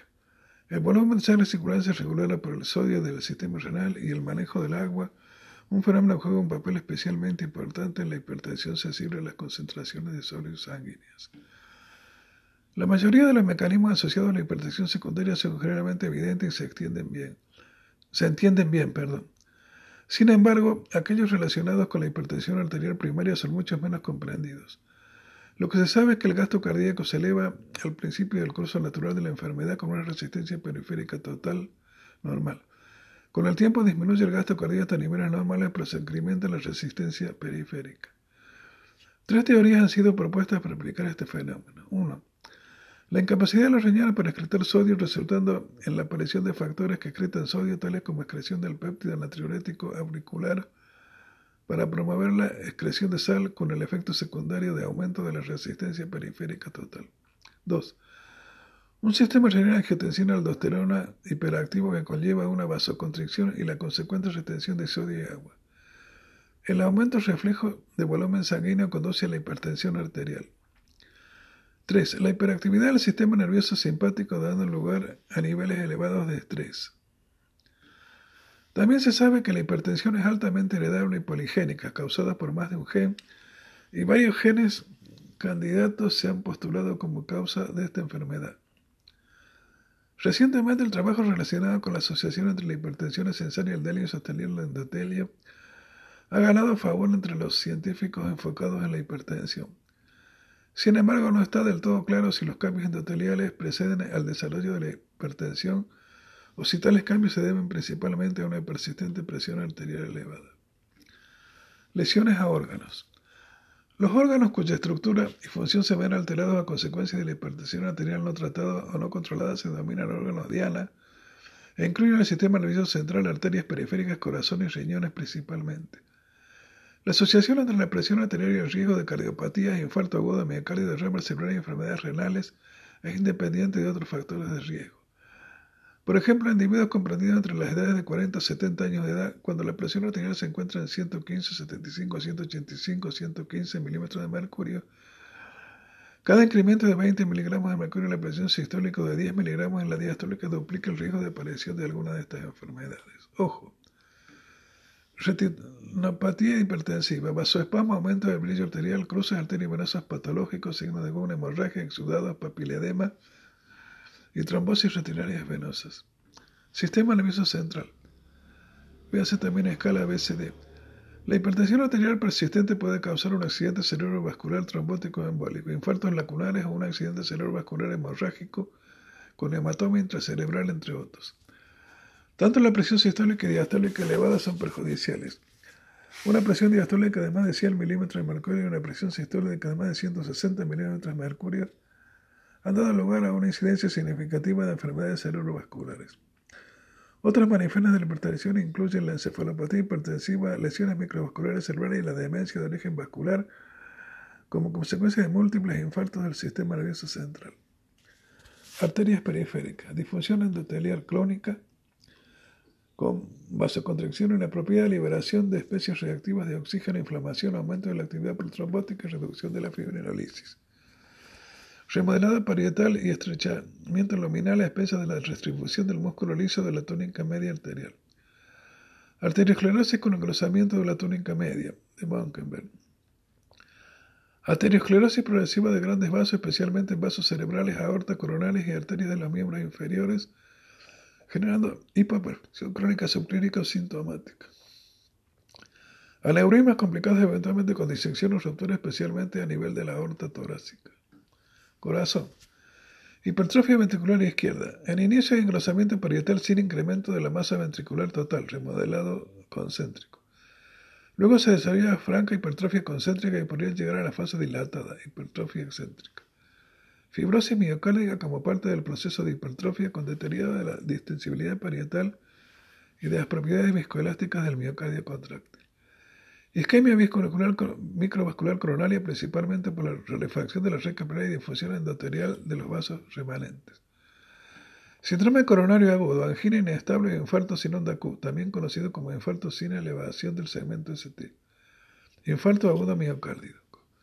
Disfunción sistólica ventricular izquierda, consecuencia de la isquemia, hipertrofia y fibrosis ventricular, que conducen a anomalías regionales y globales de las relajaciones en fase más avanzada de la distensibilidad. Disfunción sistólica ventricular izquierda con caída de la fracción y inyección ventricular izquierda. F el porcentaje de toda la sangre que habiendo llenado el ventrículo diástole es bombardeada de manera efectiva fuera de la cavidad. Fracción de eyección. Insuficiencia cardíaca congestiva global como consecuencia de la falla ventricular izquierda y además compromiso secundario del hemicardio derecho con dilatación de cámara e hipertensión arterial pulmonar secundaria. Válvulopatías cal calcificadas degenerativas en el hemicardio izquierdo, en especial la válvula mitral, insuficiencia aórtica, estenosis e insuficiencia. Fibrilación articular, arritmia supraventricular, arritmias ventriculares como consecuencia de la micro reentrada por fibrosis, lesión o isquemia. Riñones. Microalbuminaria, marcador temprano de la nefropatía, factor indispensable de riesgo de la mortalidad cardiovascular. Fibrosis intersticial del parénquima renal esclerosis focal y difusa con pérdida de nefrónomas consecuencia de la hipertensión intraluminal crónica. Isquemia renal crónica debido a arteriosclerosis acelerada en las arterias renales. Infarto renal por la teromatosis de las arterias renales o embolia. Reducción de la tasa de infiltrado glomerular por la pérdida de masa de nefronas funcionales. Proceso regresivo que se vio acelerado en hipertensión y más aún en presencia de diabetes mellitus. Insuficiencia renal crónica como evento terminal. Diagnóstico. La historia clínica del paciente hipertenso debe ser recolectada en detalle y enriquecerse con la información provista por parientes cercanos, por otros médicos o personal por médico que lo haya atendido en el pasado. Si la hipertensión es la enfermedad sintomática por excelencia, tanto así que se ha llamado la asesina silenciosa, por lo que no resultaría extraño que no se recolecten muchos síntomas en la historia, a que estos síntomas sean poco específicos, dolor de cabeza, mateo y trastornos visuales, por ejemplo mareo, ¿no? Perdón, y trastornos visuales. Una vez bien definido el motivo de la consulta y viéndose documentados los datos relevantes de la presente enfermedad, debe hacerse énfasis en la primera consulta sobre los siguientes datos. Factores de riesgo cardiovascular tradicionales y no tradicionales. Antecedentes familiares de enfermedad, en especial si ha habido muerte de causa cardíaca en consanguíneos menores de 50 años, del primer grado, padres, hermanos, hijos. Condición socioeconómica, cultural y laboral, estatus familiar, sexo, sistema de salud, nivel de educación, factores ambientales o situaciones causantes de estrés. Listado exhaustivo de comorbilidades, generalmente interrogante antecedentes por sistemas. Hábitos higiénicos dietéticos, café, té, bebidas carbonatadas, alcohol, tabaco, sodio, alimentación, actividad física. Alto nivel de glucemia y alto consumo de glucosa si la persona tiene diabetes. Exposición a fármacos que puedan causar hipertensión, efedrina, metilfedinato, ergotamina, alergias o intolerancias. Síntomas cardiovasculares, dienea, tornea, dienea paroxística nocturna, precordialgia, palpitaciones, síncope, edema, claudicación intermitente o una específica. Cefalea, mareo, acófonos, trastornos visuales, deterioro cognitivo, fatiga, cambios de estado de ánimo, difusión eréctil, por ejemplo. Eventos previos cardiovasculares, isquemia cerebral transitoria, accidentes cerebrovasculares, angina de pecho, infarto de miocardio, insuficiencia cardíaca, congestiva, insuficiencia renal crónica, entre otros. Procedimientos quirúrgicos previos o planeados. Esta información es vital para la valoración global del riesgo cardiovascular de cada paciente hipertenso. Cada elemento de riesgo o diagnóstico clínico resuelto o no, tratado o no tratado, cada síntoma, cada antecedente, debería ser incluido en una lista de problemas. Esto ayudará a planear el tratamiento global sin olvidar puntos importantes. Procedimientos para la medición correcta de la presión arterial. La toma de la presión arterial del paciente de alto riesgo debe efectuarse de manera correcta con la finalidad de evadir los falsos negativos e incluso falsos positivos. El individuo debe estar preferentemente sentado con la espalda recostada contra el respaldo del miembro superior deberá repasar sobre la superficie del escritorio al tembrazo en pronación a la altura del corazón, del corazón. Las plantas de los pies deben estar apoyadas sobre el suelo sin cruzar las piernas. Después de algunos minutos de reposo, preferentemente 5 minutos, quizá durante el final del respiratorio, se coloca un manguito de tamaño apropiado que cubra los dos tercios de la longitud del brazo y en buenas condiciones en la parte media del brazo del paciente. No debe haber ropa entre la piel y el manguito, que deberá estar bien ajustado, pero no tanto que impida la introducción del dedo meñique entre el mismo y la piel. Si al remagar la camisa la blusa de tela comprime el miembro deberá mejor retirarse la ropa y pedir al paciente que se vista con una bata para el examen físico. Precaución en algunos pacientes no puede emplearse en algunos de los brazos para la toma de la presión, amputación historia de cirugía radical en la axila, presencia de fístula arteriovenosa, por ejemplo. Aunque en la actualidad se dispone de diversos medios diagnósticos, como los manómetros anaeroides, debe emplearse un tensiómetro de columna de mercurio que deberá ser revisado y calibrado periódicamente. La base del tensiómetro y el centro del magnito deben estar a la altura del corazón del paciente para evitar errores de medición. Si se dispone de fin o manómetro, debe verificarse que esté bien calibrado. Debe disponerse por lo menos tres tallas de magnito, incluyendo para el paciente obeso y otro pediátrico, que podría ser útil en personas muy ancianas con gran atrofia muscular o escaso panículo adiposo. El procedimiento de la toma de cifras tensionales no debe ser incómodo ni doloroso. Infla el manguito por encima de unas 20-30 mililitros de mercurio más arriba de la presión necesaria para que desaparezca el pulso de la muñeca del codo, o hasta que se le ha una presión de 220 mililitros de mercurio. Luego, aplicando el estetoscopio sobre la arteria braquial, se desinfla con lentitud hasta que sean audibles por primera vez los ruidos de presión sistólica. La desaparición precoz de los ruidos y su ulterior reaparición, el llamado gap o brecha ocultatoria, es frecuente en personas de edad avanzada, por lo que deberá seguir desinflando el manguito con lentitud hasta que no ayude al cese definitivo de los ruidos. Fase 5 de Korobkov, presión diastólica. En algunos pacientes los ruidos nunca desaparecen, por lo que se medirá la presión diastólica cuando cambie en densidad, fase 4. En todo momento los ojos de observación deberán estar a nivel de la columna de mercurio para evitar errores de apreciación. Al descifrar el manguito es de, crítica importancia que el miembro del paciente se encuentre inmóvil. En la primera consulta sería ideal tomar la presión en ambos brazos y dejar definido cuál de ellos se encuentra más elevada, haciéndolo constar que en el expediente, pues las mediciones deberían seguirse realizando en ese mismo brazo. La medición de la presión arterial con el paciente de pie es muy aconsejable en el adulto mayor. Deberá dejarse el paciente de pie por lo menos durante un minuto antes de hacer la medición. Si se hacen tomas sucesivas, como es aconsejable, incluso puede hacer una medición final antes de que el paciente abandone el consultorio, deberá dejarse un intervalo por lo menos un minuto entre medida y medida. Las cifras de presión no deberán redondearse. Con buena técnica puede registrarse la presión con un nivel de exactitud de 2 milímetros de mercurio. Todos los conceptos ya explicados corresponden también a los tensiómetros electrónicos disponibles en el mercado. Se deben buscar marcas certificadas por la eh, fe, por las autoridades pertinentes de cada país y otras instituciones, otras instituciones preferentemente con manguito braquial. El médico debe enseñar personalmente a sus pacientes el uso de estos aparatos y la secuencia correcta de los procedimientos para que las mediciones domiciliarias sean confiables. Se estima que las cifras de presión en el hogar son al promedio de 5 mililitros menores a la del consultorio, tanto para la presión sistólica como para la presión diastólica. Exploración física.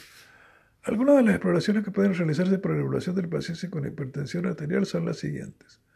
Inspección del aspecto general en general de la facies, color de tegumentos, hábito corporal, estado anímico, nivel de conciencia y orientación. Antropometría, peso, talla, índice de masa corporal, perímetro de cintura y relación cintura-cadera. Medición del pulso y la presión arterial en posición sentada y después de 5 minutos de repulso en varias ocasiones. Se considera la media hormética o la mediana de dichas cifras como el valor representativo para la visita. Es necesario medir la presión en ambos brazos, registrar el valor más elevado y anotar eh, en la historia clínica qué brazo corresponde para medirla en ese miembro futuro. Los procedimientos para la medición correcta eh, son importantes. Se recomienda la toma de presión en posición de pie si trata de pacientes adultos mayores para descartar el ortostatismo o en caso de se puede disautonomía, diabéticos crónicos, por ejemplo. Fondo de ojo. Tener en cuenta que la clasificación de Kate Wagener de la retinopatía hipertensiva se aplica aunque los oftalmólogos no la aplican. Se buscará el aumento del brillo arterial, cruces arteriovenosos patológicos, signos de GAM, pérdida de la reacción arterial, exudados, hemorragias, anomalías del disco óptico y de la retina periférica. Debe recordarse que los signos de la retinopatía hipertensiva incipiente, cambios en la relación arteriovenosa, por ejemplo, son inespecíficos a excepción de las hemorragias exudados. Cada vez es menos frecuente ver papiledema en clínica. Cuello. Inspección de las venas yugulares, palpación y escultación de las arterias caróticas, valoración de la glándula tiroides. Exploración cardiopulmonar exhaustiva describiendo aspectos y expansión del tórax, ventilación pulmonar, punto máximo de impulso del corazón, frémitos y ruidos cardíacos, tanto los normales como los accesos patológicos.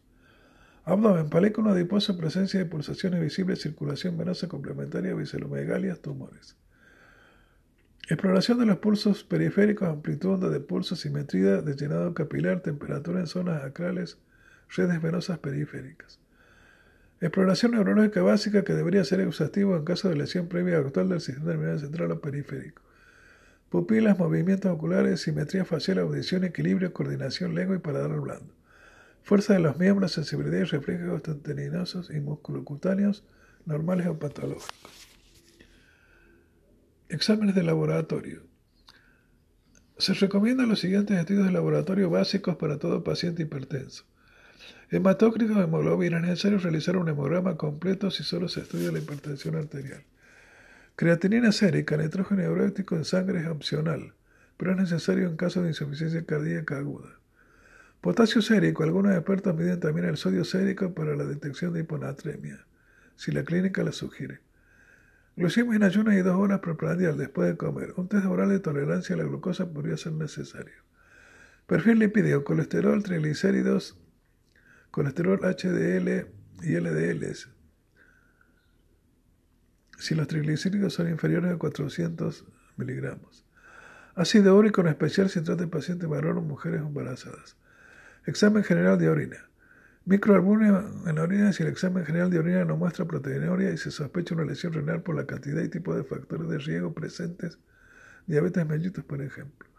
Otras pruebas de laboratorio deberán indicarse en situaciones especiales. Estudios adicionales. Algunos procedimientos de diagnóstico de gabinete son útiles para el estudio de todo hipertenso. Se busca confirmar el diagnóstico, descartar causas secundarias y determinar la presencia o hacer seguimiento de lesiones de órgano blanco y de gravedad. Electrocardiograma. Fundamental para el diagnóstico de hipertrofia ventricular izquierda, evaluación de arritmia, presencia de zonas de necrosis, corrientes de isquemia y lesión, diagnóstico de trastornos electrolíticos. Radiografía posterior anterior de trolas por en caso de radiografías laterales en caso de necesario. Se valora silueta cardíaca, aorta, ilias pulmonares, mediastino, tórax y parénquima pulmonar. Ergometría o tres de, de electronema de esfuerzo ayuda a valorar la condición física, la respuesta presora al ejercicio de pacientes ya tratados y la presencia de ausencia de isquemia de rimas reducibles. No es un estudio de primer nivel de siempre, tiene aplicación en ciertos pacientes y debe ser tenido en cuenta. Si hay un elevado riesgo horario en presencia de angina de pecho en ejercicio. Monitorización ambulatoria de presión arterial en 24 horas es un recurso medio subutilizado. Ecocardiograma Doppler color. Estudio no invasivo de altísimo rendimiento diagnóstico. No es un estudio de primer nivel porque requiere de equipo sofisticado y personal altamente entrenado, por lo que su costo es relativamente alto. No se recomienda la ecocardiografía de rutina en pacientes con hipertensión sin síntomas o evidencia clínica de daño orgánico cardíaco. Otros procedimientos, Doppler de arterias renales, monitorización de Holter, estudios de función autonómica, pruebas de mecánica vascular o función endotelial, estudios de medicina nuclear, tomografía arcial computada, resonancia magnético nuclear podría ser necesario en ciertos pacientes, pero no se consideran obligatorios para los niveles básicos de atención. Se deberán hablar sindicalos en relación al costo-beneficio por cada individuo en particular, independientemente de los recursos disponibles. El tratamiento de la hipertensión arterial está asociado con una reducción de la incidencia de derrame cerebral en un 35-40%, de infarto agudo de, de mialgia entre 20 y 25% y de insuficiencia cardíaca en más del 50%. La literatura afirma que la adherencia al tratamiento define el éxito terapéutico una vez de la adherencia depende del sexo, la educación, el ambiente y la relación con el médico. Sin embargo, realmente no se ha encontrado ninguna de esas relaciones, lo que es urgente estudios más rigurosos. Se indica el tratamiento para la hipertensión a pacientes con cifras tensionales mayores de diastólicas mayores de 90 milímetros de mercurio o sistólicas mayores de 140 milímetros mercurio en mediciones repetitivas Paciente con una tensión diastólica mayor de 89 milímetros de mercurio con una tensión sistólica mayor de 160 milímetros de mercurio. Paciente con una tensión diastólica de 85 a 95 milímetros de mercurio que tengan diabetes mellículos o con arteriosclerosis vascular demostrada. Los pacientes prehipertensos que no califican para recibir tratamiento específico deben ajustar sus hábitos modificables entre ellos. Pérdida de peso en pacientes con sobrepeso o obesidad, fundamentalmente con ejercicio y una dieta rica en frutas, vegetales y productos lácteos libres de grasa. Véase dieta DASH. Limitación del consumo de bebidas alcohólicas a no más de 30 milímetros de etanol diarios en varones. O 720 de cerveza o 300 mililitros de vino, 60 mililitros de whisky Reducción de la ingesta diaria de cloruro de sodio, sal común de mesa a no más de 6 gramos, 2.4 de sodio. Hay, una revisión actualizada del Crocker Library con la que se compara la evidencia de los distintos fármacos en el tratamiento de la hipertensión arterial. El séptimo comité sugiere como línea inicial medicamentosa de la hipertensión las siguientes estipulaciones. Pacientes prehipertensos, es decir, con una presión de 120-139, no se indican medicamentos. Hipertensión arterial estadio 1 140, 159, 90, 99. Diuréticos de tipo tiacida se recomienda para la mayoría de los pacientes. a 2 beta bloqueantes, bloqueantes de canales de calcio o una combinación de estas puede que sea considerada. Hipertensión arterial estado 2 con una presión arterial mayor a 160-100 combinando dos fármacos. Aguante diurético con IECARA 2 beta bloqueantes o BCC. Además del tratamiento medicamentoso en todos los pacientes, independientemente del estadio, se procurará ajustar los hábitos modificables antes señalados. Prevención. Si no es posible eliminar por completo la hipertensión, varias acciones son necesarias para prevenir su aparición y para evitar el empeoramiento de los síntomas. Incrementar la actividad física aeróbica, actividades como caminar, bailar, correr, nadar, montar en bicicleta 30 60 minutos al día y al menos 3 a 5 veces días a la semana. Bien realizados, estos ejercicios pueden llegar a reducir los valores de tensión anteriores de personas hipertensas y son valores dentro de la normalidad. Mantener el peso corporal dentro de los estándares correspondientes a la edad y a la estatura según el sexo, lo que debe estar acorde con el índice de masa corporal correspondiente. Reducir o eliminar el consumo de alcohol.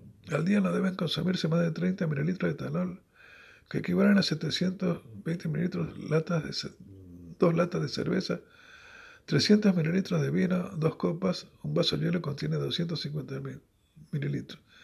60 mililitros de whisky, un quinto de vaso en los varones, en las mujeres, la mitad. Reducir el consumo de sodio, consumir una dieta rica de frutas y vegetales. Se recomienda una dieta que se caracteriza por la abundancia de productos frescos de origen vegetal, frutas, verduras, cereales, patatas, frutos secos, baja en productos ricos en azúcares refinados y carnes rojas, Consumir aceite de oliva como la principal fuente de grasa y la ingesta de queso fresco, yogur, pollo y pescado en cantidades moderadas, lo cuales se considera una alimentación ideal para la prevención de enfermedades cardiovasculares. Privarse de todo tipo de tabaco, controlar la glucemia.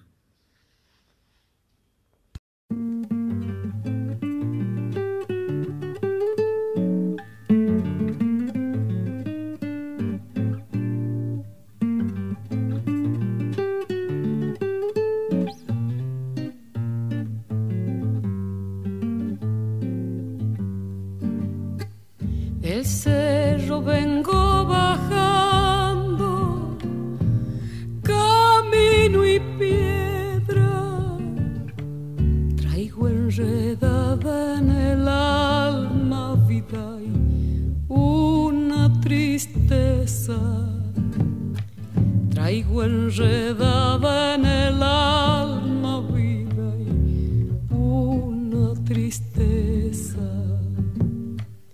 Me acusas de no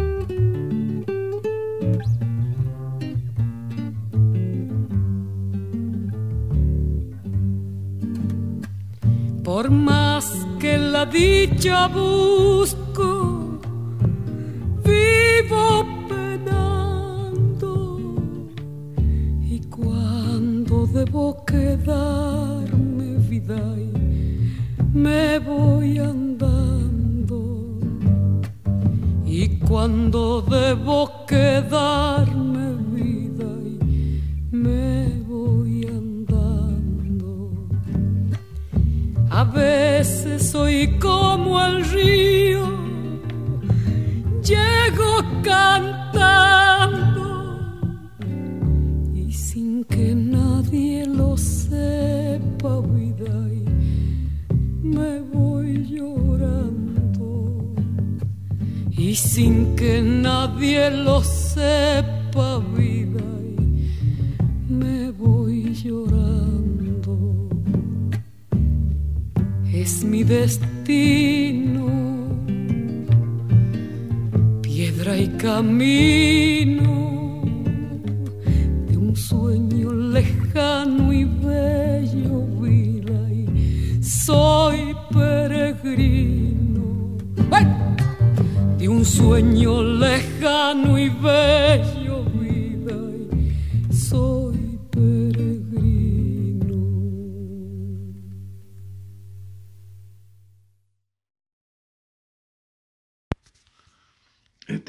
aristotélica. Aristóteles utilizó por primera vez el término ética para nombrar un campo de estudio desarrollado por sus predecesores Sócrates y Platón. En filosofía, la ética es el intento de hacer, ofrecer una respuesta racional a la pregunta de cuál es la mejor forma de vivir de los seres humanos. Aristóteles consideraba la ética y la política como dos campos de estudio relacionados pero separados, ya que la ética examina el bien del individuo mientras que la política examina el bien de la ciudad-estado, que consideraba el mejor tipo de comunidad. Existen tres grandes obras sobre ética atribuidas a Aristóteles. La ética nicomaquea, que consta de diez libros, la ética eudemia, que consta de siete libros, y la Magna Moralia, de la cual todavía se duda si fue escrita por él o por un recopilador posterior. Algunos fragmentos de la retórica y del tríptico también se ocupan de la ética. Los escritos de Aristóteles se han leído más o menos continuamente desde la antigüedad y sus tratados éticos en particular continúan influyendo en los filósofos que trabajan en la actualidad. Sostuvo lo que hoy se llama una ética de las virtudes. Aristóteles enfatizó la importancia práctica de desarrollar la excelencia y virtud del carácter arete, como la forma de lograr lo que finalmente es más importante, una conducta excelente praxis. Según Aristóteles, las virtudes más importantes son las virtudes del alma, principalmente las que se refieren a la parte racional del hombre. Como argumenta Aristóteles en el libro 2 de la Ética Nicomaquea, el hombre que posee la excelencia del carácter tenderá a hacer lo correcto en el momento adecuado y de la manera correcta. Un ser humano excepcional es un ser exitoso ejemplo de humanidad. Una persona que vive una vida excepcional hasta la muerte ha alcanzado su fin. La valentía y la correcta regulación de los apetitos corporales son ejemplos de excelencia o virtud de carácter. Así que actuar con valentía y actuar con moderación son ejemplos de actividades excelentes. Los objetivos más elevados son vivir bien, eudaimonía, una palabra griega que a menudo se traduce como bienestar, felicidad o florecimiento humano. Como muchos especialistas en ética, Aristóteles considera que la actividad excelente es placentera para el hombre virtuoso. Por ejemplo, Aristóteles piensa que el hombre cuyos apetitos están en el orden correcto en realidad se complace en actuar con moderación. Aristóteles enfatizó que la virtud es práctica y que el propósito de la ética es volverse bueno, no meramente conocer. Aristóteles también afirma que el, el curso de la acción correcto depende de los detalles de una situación particular, en lugar de generarse simplemente mediante la aplicación de una ley. El tipo de sabiduría que se requiere para esto se llama prudencia o sabiduría práctica, en oposición a la sabiduría de un filósofo teórico. Pero a pesar de la importancia de la toma de decisiones prácticas en el análisis final, la respuesta original aristotélica y socrática a la pregunta de cómo vivir mejor, al menos para los mejores tipos de humanos, fue, si era posible, vivir la vida de la filosofía. Hoy sobreviven tres obras éticas aristotélicas que se consideran de Aristóteles o de relativamente poco tiempo después. Ética Nicomaquia, a menudo abreviada como N. Ética Eudemia, a menudo abreviada como EU. Magna Moralia, a menudo abreviada como MM. El origen exacto de estos textos no está claro, aunque ya se considera una obra de Aristóteles en la antigüedad. Las rarezas textuales sugieren que es posible que el propio Aristóteles no los haya puesto en su forma actual. Por ejemplo, los libros 4 y 6 de la Ética Eudemia también aparecen como libros 5 y 7 de la Ética Nicomaquia. Se ha puesto en duda la autenticidad de la Magna Moralia, mientras que casi ningún erudito moderno duda de que Aristóteles escribió la Ética Nicomaquia y la Ética Eudemia él mismo. Incluso si un editor también jugó algún papel en darnos esos textos en sus formas actuales. La ética nicomaquia ha recibido la mayor atención académica y es la más fácilmente disponible para los lectores modernos en muchas traducciones y ediciones diferentes. Algunos críticos consideran que la ética eudemia es menos madura, mientras que otros, como Kenny, 1978, sostienen que la ética eudémica es el trabajo más maduro y por lo tanto posterior. Tradicionalmente se creía que la ética Nicomaquia y la ética Eudemia fueron editadas o dedicadas al hijo y alumno de Aristóteles Nicómaco y a su discípulo Eudemo, respectivamente, aunque las obras en sí no explican la fuente de sus nombres. Por otro lado, el padre de Aristóteles también se llamaba Nicómaco. El hijo de Aristóteles fue el próximo líder de la escuela de Aristóteles, el Liceo, y en la antigüedad ya estaba asociado con este trabajo. Un cuarto tratado política de Aristóteles se considera a menudo como el siguiente tratado después de la ética, en parte porque Aristóteles cierra la ética Nicomaquia diciendo que su investigación ética ha sentado las bases para una investigación sobre cuestiones políticas. La ética de Aristóteles también afirma que el bien del individuo está subordinado al bien de la ciudad-estado o polis. Algunos fragmentos de la retórica se ocupan de la ética. También han sobrevivido algunos fragmentos del postréptico de Aristóteles, otra obra que trataba de ética. Ética práctica. Aristóteles creía que el conocimiento ético no es solo un conocimiento teórico, sino que una persona debe tener experiencia tras las acciones de la vida y haber sido educada en buenos hábitos para volverse buena. Para que una persona se vuelva virtuosa no puede simplemente estudiar qué es la virtud, sino que debe hacer cosas virtuosas. El filósofo lo expresa en el proverbio. Porque una golondrina no hace verano ni un solo día, y así tampoco hace venturoso y feliz un solo día o un poco tiempo. No nos consagramos a estas indagaciones para saber lo que es la virtud, sino para aprender a hacernos virtuosos y buenos, porque de otra manera este estudio sería completamente inútil. La práctica de la ética requiere de las buenas leyes y de la buena educación. Así pues, para poseer la ciencia política hay necesidad de unir la práctica a la teoría. Pero Aristóteles dice que a diferencia de la ciencia médica, los teóricos de la felicidad y los maestros de la virtud, como los sofistas, no tienen experiencia práctica. Mientras que los buenos padres y los legisladores nunca han teorizado y desarrollado un enfoque científico para analizar las mejores leyes. Además, muy pocos legisladores han hecho de la educación un foco de la formulación de leyes como deberían hacerlo.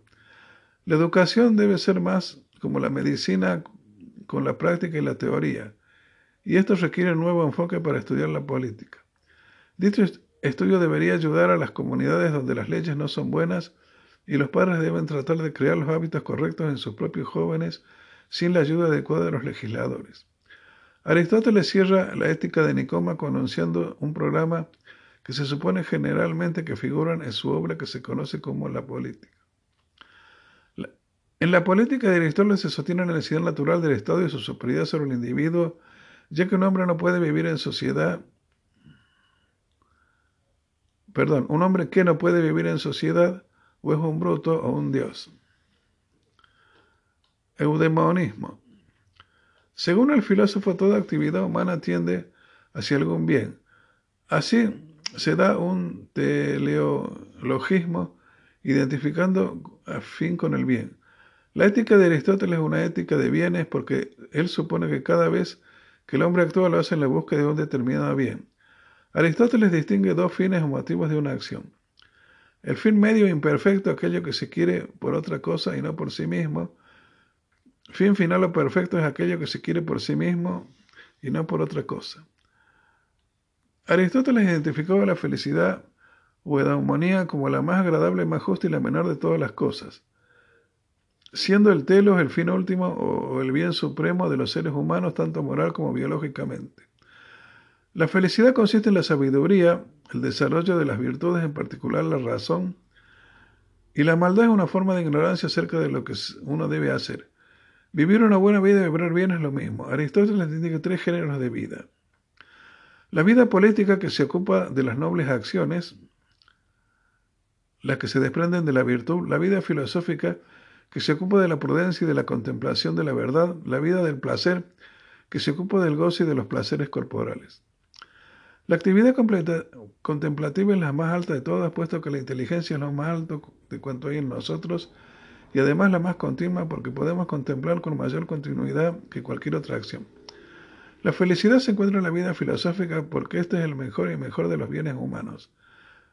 Es la mejor de las cosas que puede realizar un ser humano. Siendo este mismo el intelecto divino o la parte más divina que hay en nosotros, su actividad de acuerdo con la propia será la felicidad perfecta.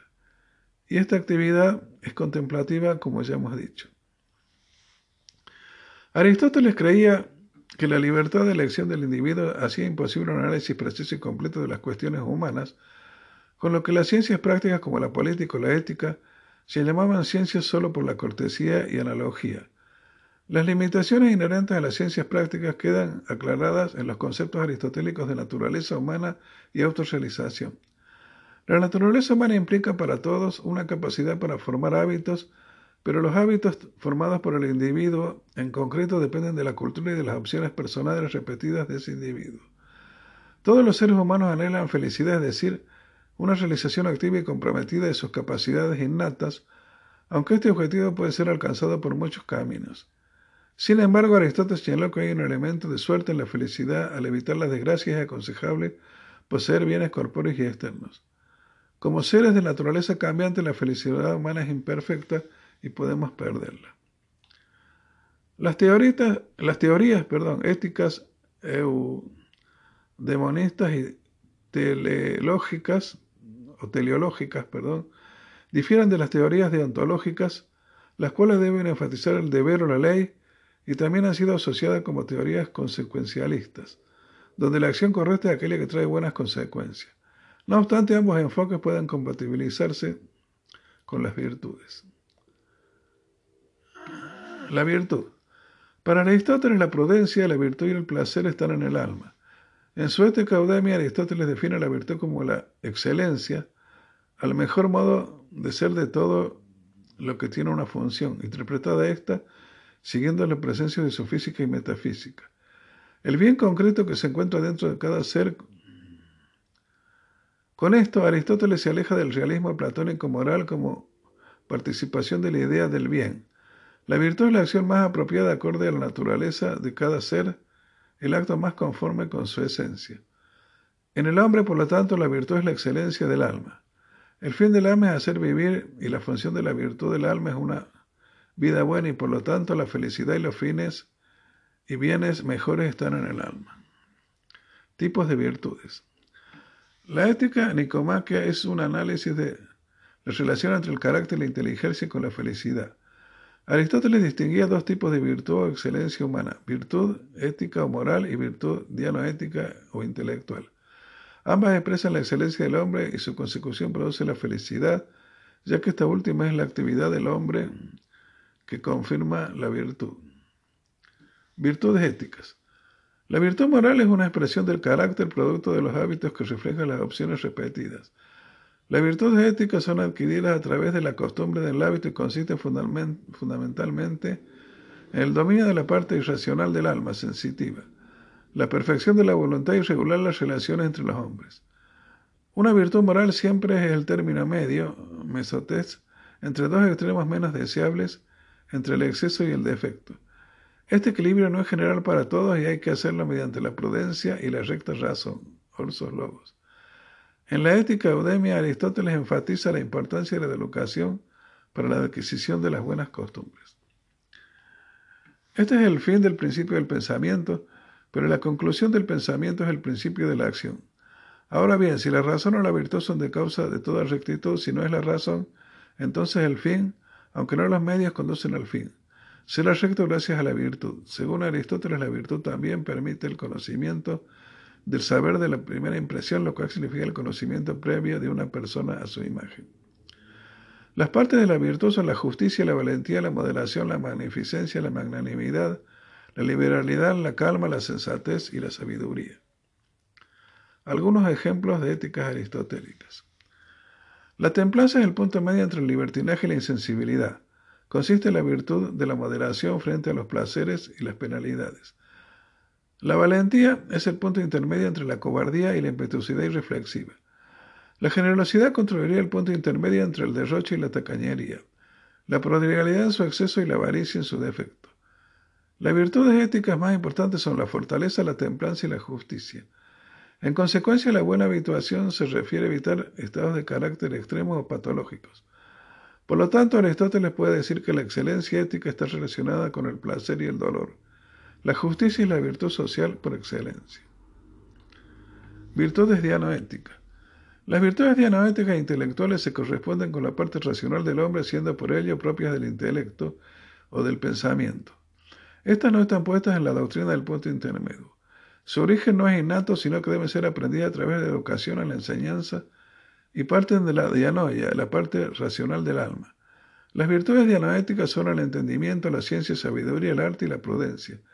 Aristóteles divide la parte racional en dos, el intelecto y la voluntad. Cuando el intelecto está bien dispuesto para aquello de lo que, a lo que su naturaleza apunta, es decir, para el conocimiento o posesión de la verdad, se dice que dicho intelecto es virtuoso y bueno. Las virtudes intelectuales perfeccionan al hombre en relación al conocimiento y la verdad se adquiere mediante la instrucción. La prudencia es cuando se puede reconocer el punto medio en cada situación. Cuando uno hace algo virtuoso, la acción es buena de por sí. La prudencia no es ni ciencia ni praxis, es una virtud y la más importante. El hombre es la única criatura que se parece a Dios porque puede pensar, por lo que la meta más alta del hombre es razonar. Pues Dios no gobierna dando órdenes, sino que es el fin con vistas a la cual la prudencia da órdenes, puesto que Dios no necesita nada. Así esta elección y adquisición de bienes naturales, bienes del cuerpo, riquezas, amigos y otros bienes, más que promover la contemplación de la divinidad, es la mejor y esta norma es la más bella. Pero aquella que por defecto o exceso impide vivir y contemplar la divinidad es mala. En contraste, la mano Morelia se niega a tal analogía al estudiar la amistad y la autarquía. Pues bien, la semejanza que solemos tomar en nuestros razonamientos a partir de que Dios no será allí correcta ni aquí útil, pues si Dios es autárquico y no necesita de nada, no por eso tampoco nosotros necesitaremos de nada. Pues hay incluso un razonamiento de esta clase sobre Dios. Pues afirma, puesto que Dios posee todos los bienes y, es autárquico, ¿qué cosa hará? Pues no dormirá. Así pues contemplará algo, afirma, pues esto es lo más bello y lo más propio. Por tanto, ¿qué contemplará? Si ha de contemplar en efecto alguna otra cosa, contemplará algo mejor que él mismo. Sin embargo, esto es absurdo, el que exista alguna otra cosa mejor que Dios. Por consiguiente, él se contemplará a sí mismo. Sin embargo, es absurdo, pues incluso al hombre que se observe a sí mismo censuramos como a un insensible. Por tanto, es absurdo afirma que Dios se contemplará él a sí mismo. Pues bien, ¿qué cosa contemplará Dios? Dejémoslo. No hacemos una examinación sobre la autarquía de Dios, sino sobre la humana, si el autárquico tendrá o no necesidad de amistad. A través de las virtudes el hombre domina su parte irracional. Aristóteles dice que la felicidad es una actividad del alma teórica, pero no es ajena a las demás partes del alma. Si bien se deben aclarar que no hay una lista correcta, concreta ni cerrada, ya que diversas partes de su obra se refiere a diferentes clases de virtudes. El hombre magnánimo. La ética aristotélica es una ética elitista. Para él la plena excelencia puede ser alcanzada por el varón, varón adulto y maduro perteneciente a la clase alta y no por las mujeres, los niños, los bárbaros, literalmente balbuceantes, significando los no griegos, los mecánicos asalariados, trabajadores manuales a los cuales negaba el derecho al voto. En relaciones desiguales, es justo pues que todos deberían ser amados en proporción con su valer y que el inferior ame al superior, las esposas, los hijos, los súbditos, deben amar a los, esposos, a los padres y a los monarcas. El mejor individuo, según Aristóteles, debe tener amor propio y no menospreciar sus propios méritos. El debate, ser bueno con la grandeza de cada virtud, siendo honorado por los demás, mostrándose moderadamente satisfecho, pues no hay mayor puede ofrecérsele. Es señal del hombre magnánimo no pedir nada, pero prestar ayuda pronto y ser digno de la gente que goza de esa alta posición, pero modesto con las clases medias. No obstante, no hablará de sí mismo ni de otros, ya que no se preocupa de ser alabado ni censurado. Tal es, pues, el hombre magnánimo. El que peca por defecto en esta materia tiene un alma sin grandeza, un alma pequeña, y el que por lo contrario peca por exceso es un vanidoso. Aristóteles consideró que la ética como parte de la política, considera la monarquía como la mejor forma de gobierno, la aristocracia inmediatamente mejor, pues los monarcas y los aristócratas pueden ser magnánimos. También otra característica de los gobernantes es la virtud de la prudencia. Por ello creemos que Pericles y los hombres así son prudentes porque son capaces de considerar lo que es bueno para sí mismos y para la gente. Creemos que son de esta clase los administradores y los políticos. El concepto del hombre magnánimo aristotélico tiene cierta similitud con el superhombre de Nietzsche al considerar el, el cristianismo como una moral de esclavos.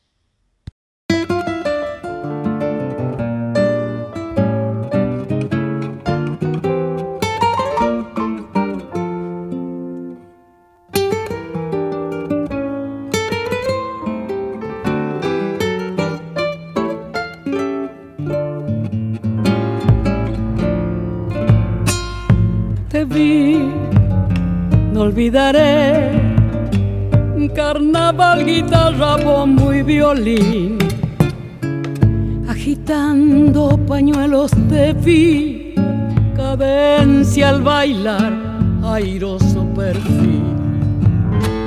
Agitando pañuelos de vi, cadencia al bailar, airoso perfil.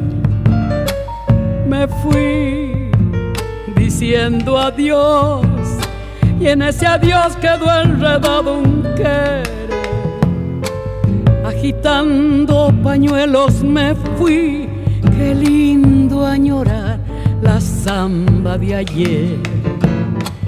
Agitando pañuelos me fui, qué lindo añorar la samba de ayer.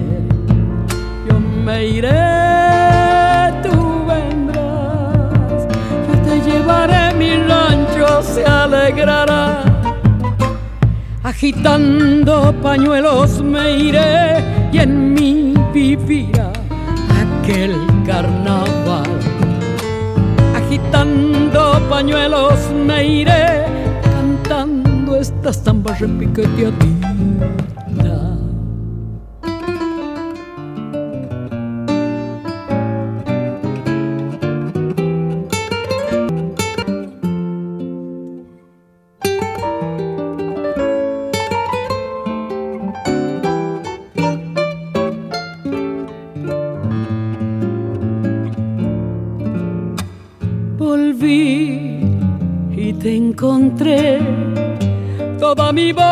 A la copla un cantar. Agitando pañuelos volví, sintiendo también mi pecho agitar.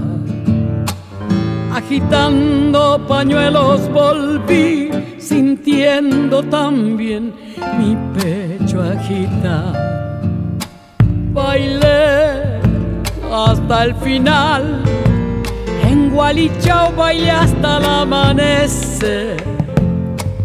Agitando pañuelos bailé, qué lindo es bailar la samba de ayer. Agitando pañuelos bailé, qué lindo es bailar la samba de ayer. Yo me iré, tú vendrás yo te llevaré, mi rancho se alegrará. Agitando pañuelos me iré y en mí vivirá aquel carnaval. Agitando pañuelos me iré cantando esta samba repiqueteadita.